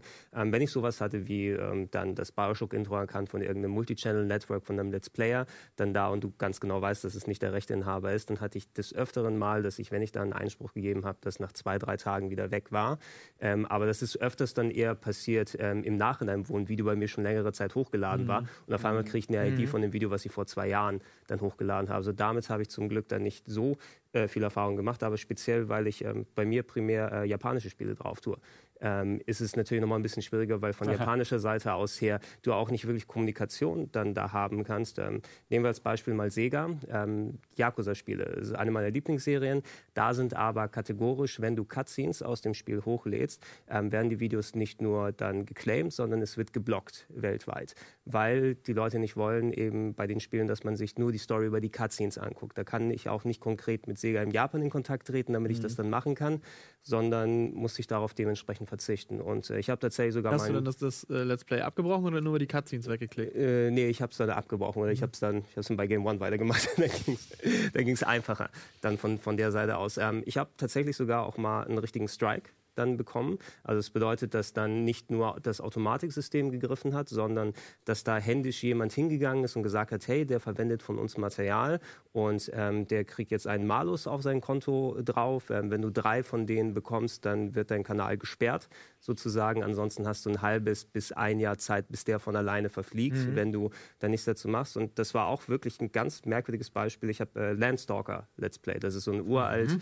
ähm, äh, so Action-Adventure-Film vom Mega Drive, über 20 Jahre alt, eines meiner Lieblingsspiele damals. Hey geil, lass mal Let's Play. Sega-Spiele sind immer cool. Ich habe das dann gemacht. Und ähm, dann kriege ich ungefähr auch so ein Jahr später, nachdem das auf dem Kanal die ganze Zeit war und da auch nichts passiert ist, oh, äh, Content ID, der Musikrechteinhaber ähm, JVC hat sich gemeldet, weil anscheinend ähm, die Hintergrundmusik, die äh, in den Levels gelaufen ist, ähm, die haben die Soundtrack-CD in Japan vor 20 Jahren rausgebracht. Und ich habe mir da nichts dabei gedacht. Ich habe da eh gesagt, okay, ey, das ist jetzt so ein Content-ID-Ding und das Video ist schon vor Urzeiten gelaufen, haben sie eine Handvoll Leute angeguckt, da will ich eh nichts mehr damit machen. Lassen wir es mal so dabei belassen, wie es ist. Und irgendwie einen Monat später auf einmal kriege ich äh, Strike dann mhm. da, weil die nochmal händisch dann in Japan hingegangen sind und gesagt haben, der hat unsere Musik im Video verwendet und ähm, der, ich lasse das Video sperren, ich lasse es löschen und mein Kanal ist im schlechten Standing, sozusagen, womit dann meine, meine Inhalte eingeschränkt werden, dass ich irgendwie Videos nicht mehr zeitmäßig ähm, mit einem Datum versehen kann zum Upload und dass ich bei bestimmten Sachen nicht mehr Funktionen von YouTube benutzen kann ich konnte niemanden in Japan erreichen. Ich konnte mhm. nicht eine Mail schreiben, ich konnte da nicht Einspruch erheben oder wenn ich dann Einspruch erhebe, hätte ich gleich nochmal mit rechtlichem Beistand machen müssen, was ich jetzt, ich mache jetzt nicht den Aufwand für ein Musikvideo oder eine Hintergrundmusik, die dann da gelaufen ist. Also es ist ganz schwierig, weil da vom Fall zu Fall unterschiedliche Sachen sind, die teilweise eben auch auf deinem Kanal zurückgreifen können. Wie Nintendo das zum Beispiel, also Nintendo macht keine Strikes, aber zum Beispiel, die haben sehr viele Automatismen, die sofort greifen. Und da musst du dann den Einspruch und dann äh, geben und dann dauert es einen Monat, bis es wieder freigeschaltet wird, das Video. In dem Monat verdienst du kein Geld damit. Mhm. Also wenn dir das nicht wichtig ist, dann hast du zumindest das Claiming weg nach einem Monat. Oder kannst darauf eingehen, dass du diese Nintendo-Partnerschaft eingehst, wo sie, ich glaube, 70 Prozent der Einnahmen einbehalten werden. Was, und dann darfst du auf deinem Kanal auch nichts anderes machen. Also es ist auch so ein, so ein halber Weg, der noch nicht ganz da ist, dass sich beide Parteien annähern. Ja. Was wir jetzt noch gar nicht so angesprochen hatten, ist ja, dass dieses äh, Content-ID-System ganz oft auch missbraucht wird vom mhm. Rechteinhaber, um Kritiker mundtot zu machen. Also was vor allem bei solchen ähm, ihr kennt vielleicht alle Jim Sterling und Jim Quisition, also der, der, der halt ja, ja. Ähm, viel mit so obskuren Spielen, die bei Steam Greenlight drin sind, also die schon von vornherein aussehen, als wäre es alles Beschiss und der macht dann eben Videos darüber, um zu zeigen, wie schlecht diese Spiele wirklich sind und dass da eben vor allem diese kleinen Entwicklerteams ganz oft dann über Content-ID sehen, aha, der zeigt hier eine Szene aus unserem Spiel und wir geben dem jetzt einen Strike, weil er gesagt hat, unser Spiel ist schlecht. Mhm. Und das ist ja eigentlich nicht, dafür ist das System ja eigentlich nicht gedacht gewesen, weil eigentlich sollte das ja unter Fair Use und äh, er bewertet das ja, der arbeitet das Ganze ja auf, er, er klaut das ja in dem Sinne eigentlich nicht. Und ähm, also das wird auch des Öfteren noch äh, gemacht, aber natürlich eher von kleineren Teams, weil die größeren schon verstanden haben, was das eigentlich auch für einen Image-Schaden auslösen mhm. kann, wenn so ein, so ein Fall dann Wellen schlägt. Wir müssen leider jetzt, ich muss leider jetzt hier die Grätsche reinmachen, äh, denn äh, schade, das wäre jetzt ein spannender Punkt. Wir haben jetzt schon gesehen, wie viele technische Probleme es noch gibt in diesem System und verschiedene Sonderfälle und woran es manchmal hakt. Ich hätte gerne noch ein bisschen darüber gesprochen. Ein bisschen schade, jetzt will ich ganz, an dieser Stelle bin ich mal ganz ja. frech, mache ein bisschen Eigenwerbung, Mach. weil ich tatsächlich witzigerweise jetzt äh, gerade eine Videoreihe, eine Videolog-Reihe geplant habe auf meinem Kanal, weil ich seit einem Jahr knapp selbstständig bin. Und da, wollt, da wird, kommt immer wieder die Frage, kann man davon leben, wie kann man davon leben und wie viel verdient man ungefähr? Und da wollte ich wirklich ein bisschen drüber reden, wie funktioniert es mit der Werbung, wie viel verdient man daran mhm. auf Twitch, auf YouTube. Wenn Leute dann interessiert sind, ein bisschen näher, zumindest zu diesem Aspekt, den wir jetzt nicht ganz so besprechen konnten, da mal zu schauen. Ich also bei mir beim schon. Kanal reinschauen, da mache ich so eine Videolog-Reihe, wo ich darüber spreche. Wie sieht es bei mir aus, wie sieht es allgemein aus. Wo Und, genau muss man da hin? Ähm, der Videokanal heißt Martin spielt auf YouTube. Okay, Martin spielt. Also da Verlinkt ihr ja sicherlich auch eine Beschreibung. Äh, ja, das, stimmt. das sicherlich. Selbstverständlich, Cross-Promo wird bei uns immer ganz ja. groß geschrieben. Also da, da kann man noch mal mehr drüber reden dann. Das freut mich, dann werden wir das einfach weiterführend bei dir hoffentlich erfahren. Denn ich denke schon, das ist ein sehr, sehr spannendes Thema, was bestimmt viele von euch draußen interessiert. Äh, wir hätten hier noch über ganz, ganz viel mehr reden können, hat jetzt leider von der Zeit nicht mehr ganz gepasst. Ähm, ja, vielleicht können wir das ja mal ergänzen, nachholen, weiterführen, ja, wie auch immer. Es freut mich sehr. Vielen, vielen Dank deswegen in die Runde einmal an euch alle, dass ihr so auskunftsfreudig und äh, ja, interessiert ähm, mir geholfen hat, diese Press Select Folge nach Hause zu fahren. Das heißt jetzt in diesem Sinne verabschiede ich mich von euch, von euch da draußen. Wir sehen uns das nächste Mal wieder und äh, ja, bei Martin auf dem Kanal schauen und natürlich bei den GameTube-Jungs ebenfalls, bei Gregor und Capcom. Alle Spiele sind ja sowieso alle kaufen. Ja. ja. sowieso. Also in diesem Sinne, macht's gut. Bis zum nächsten Mal. Ciao.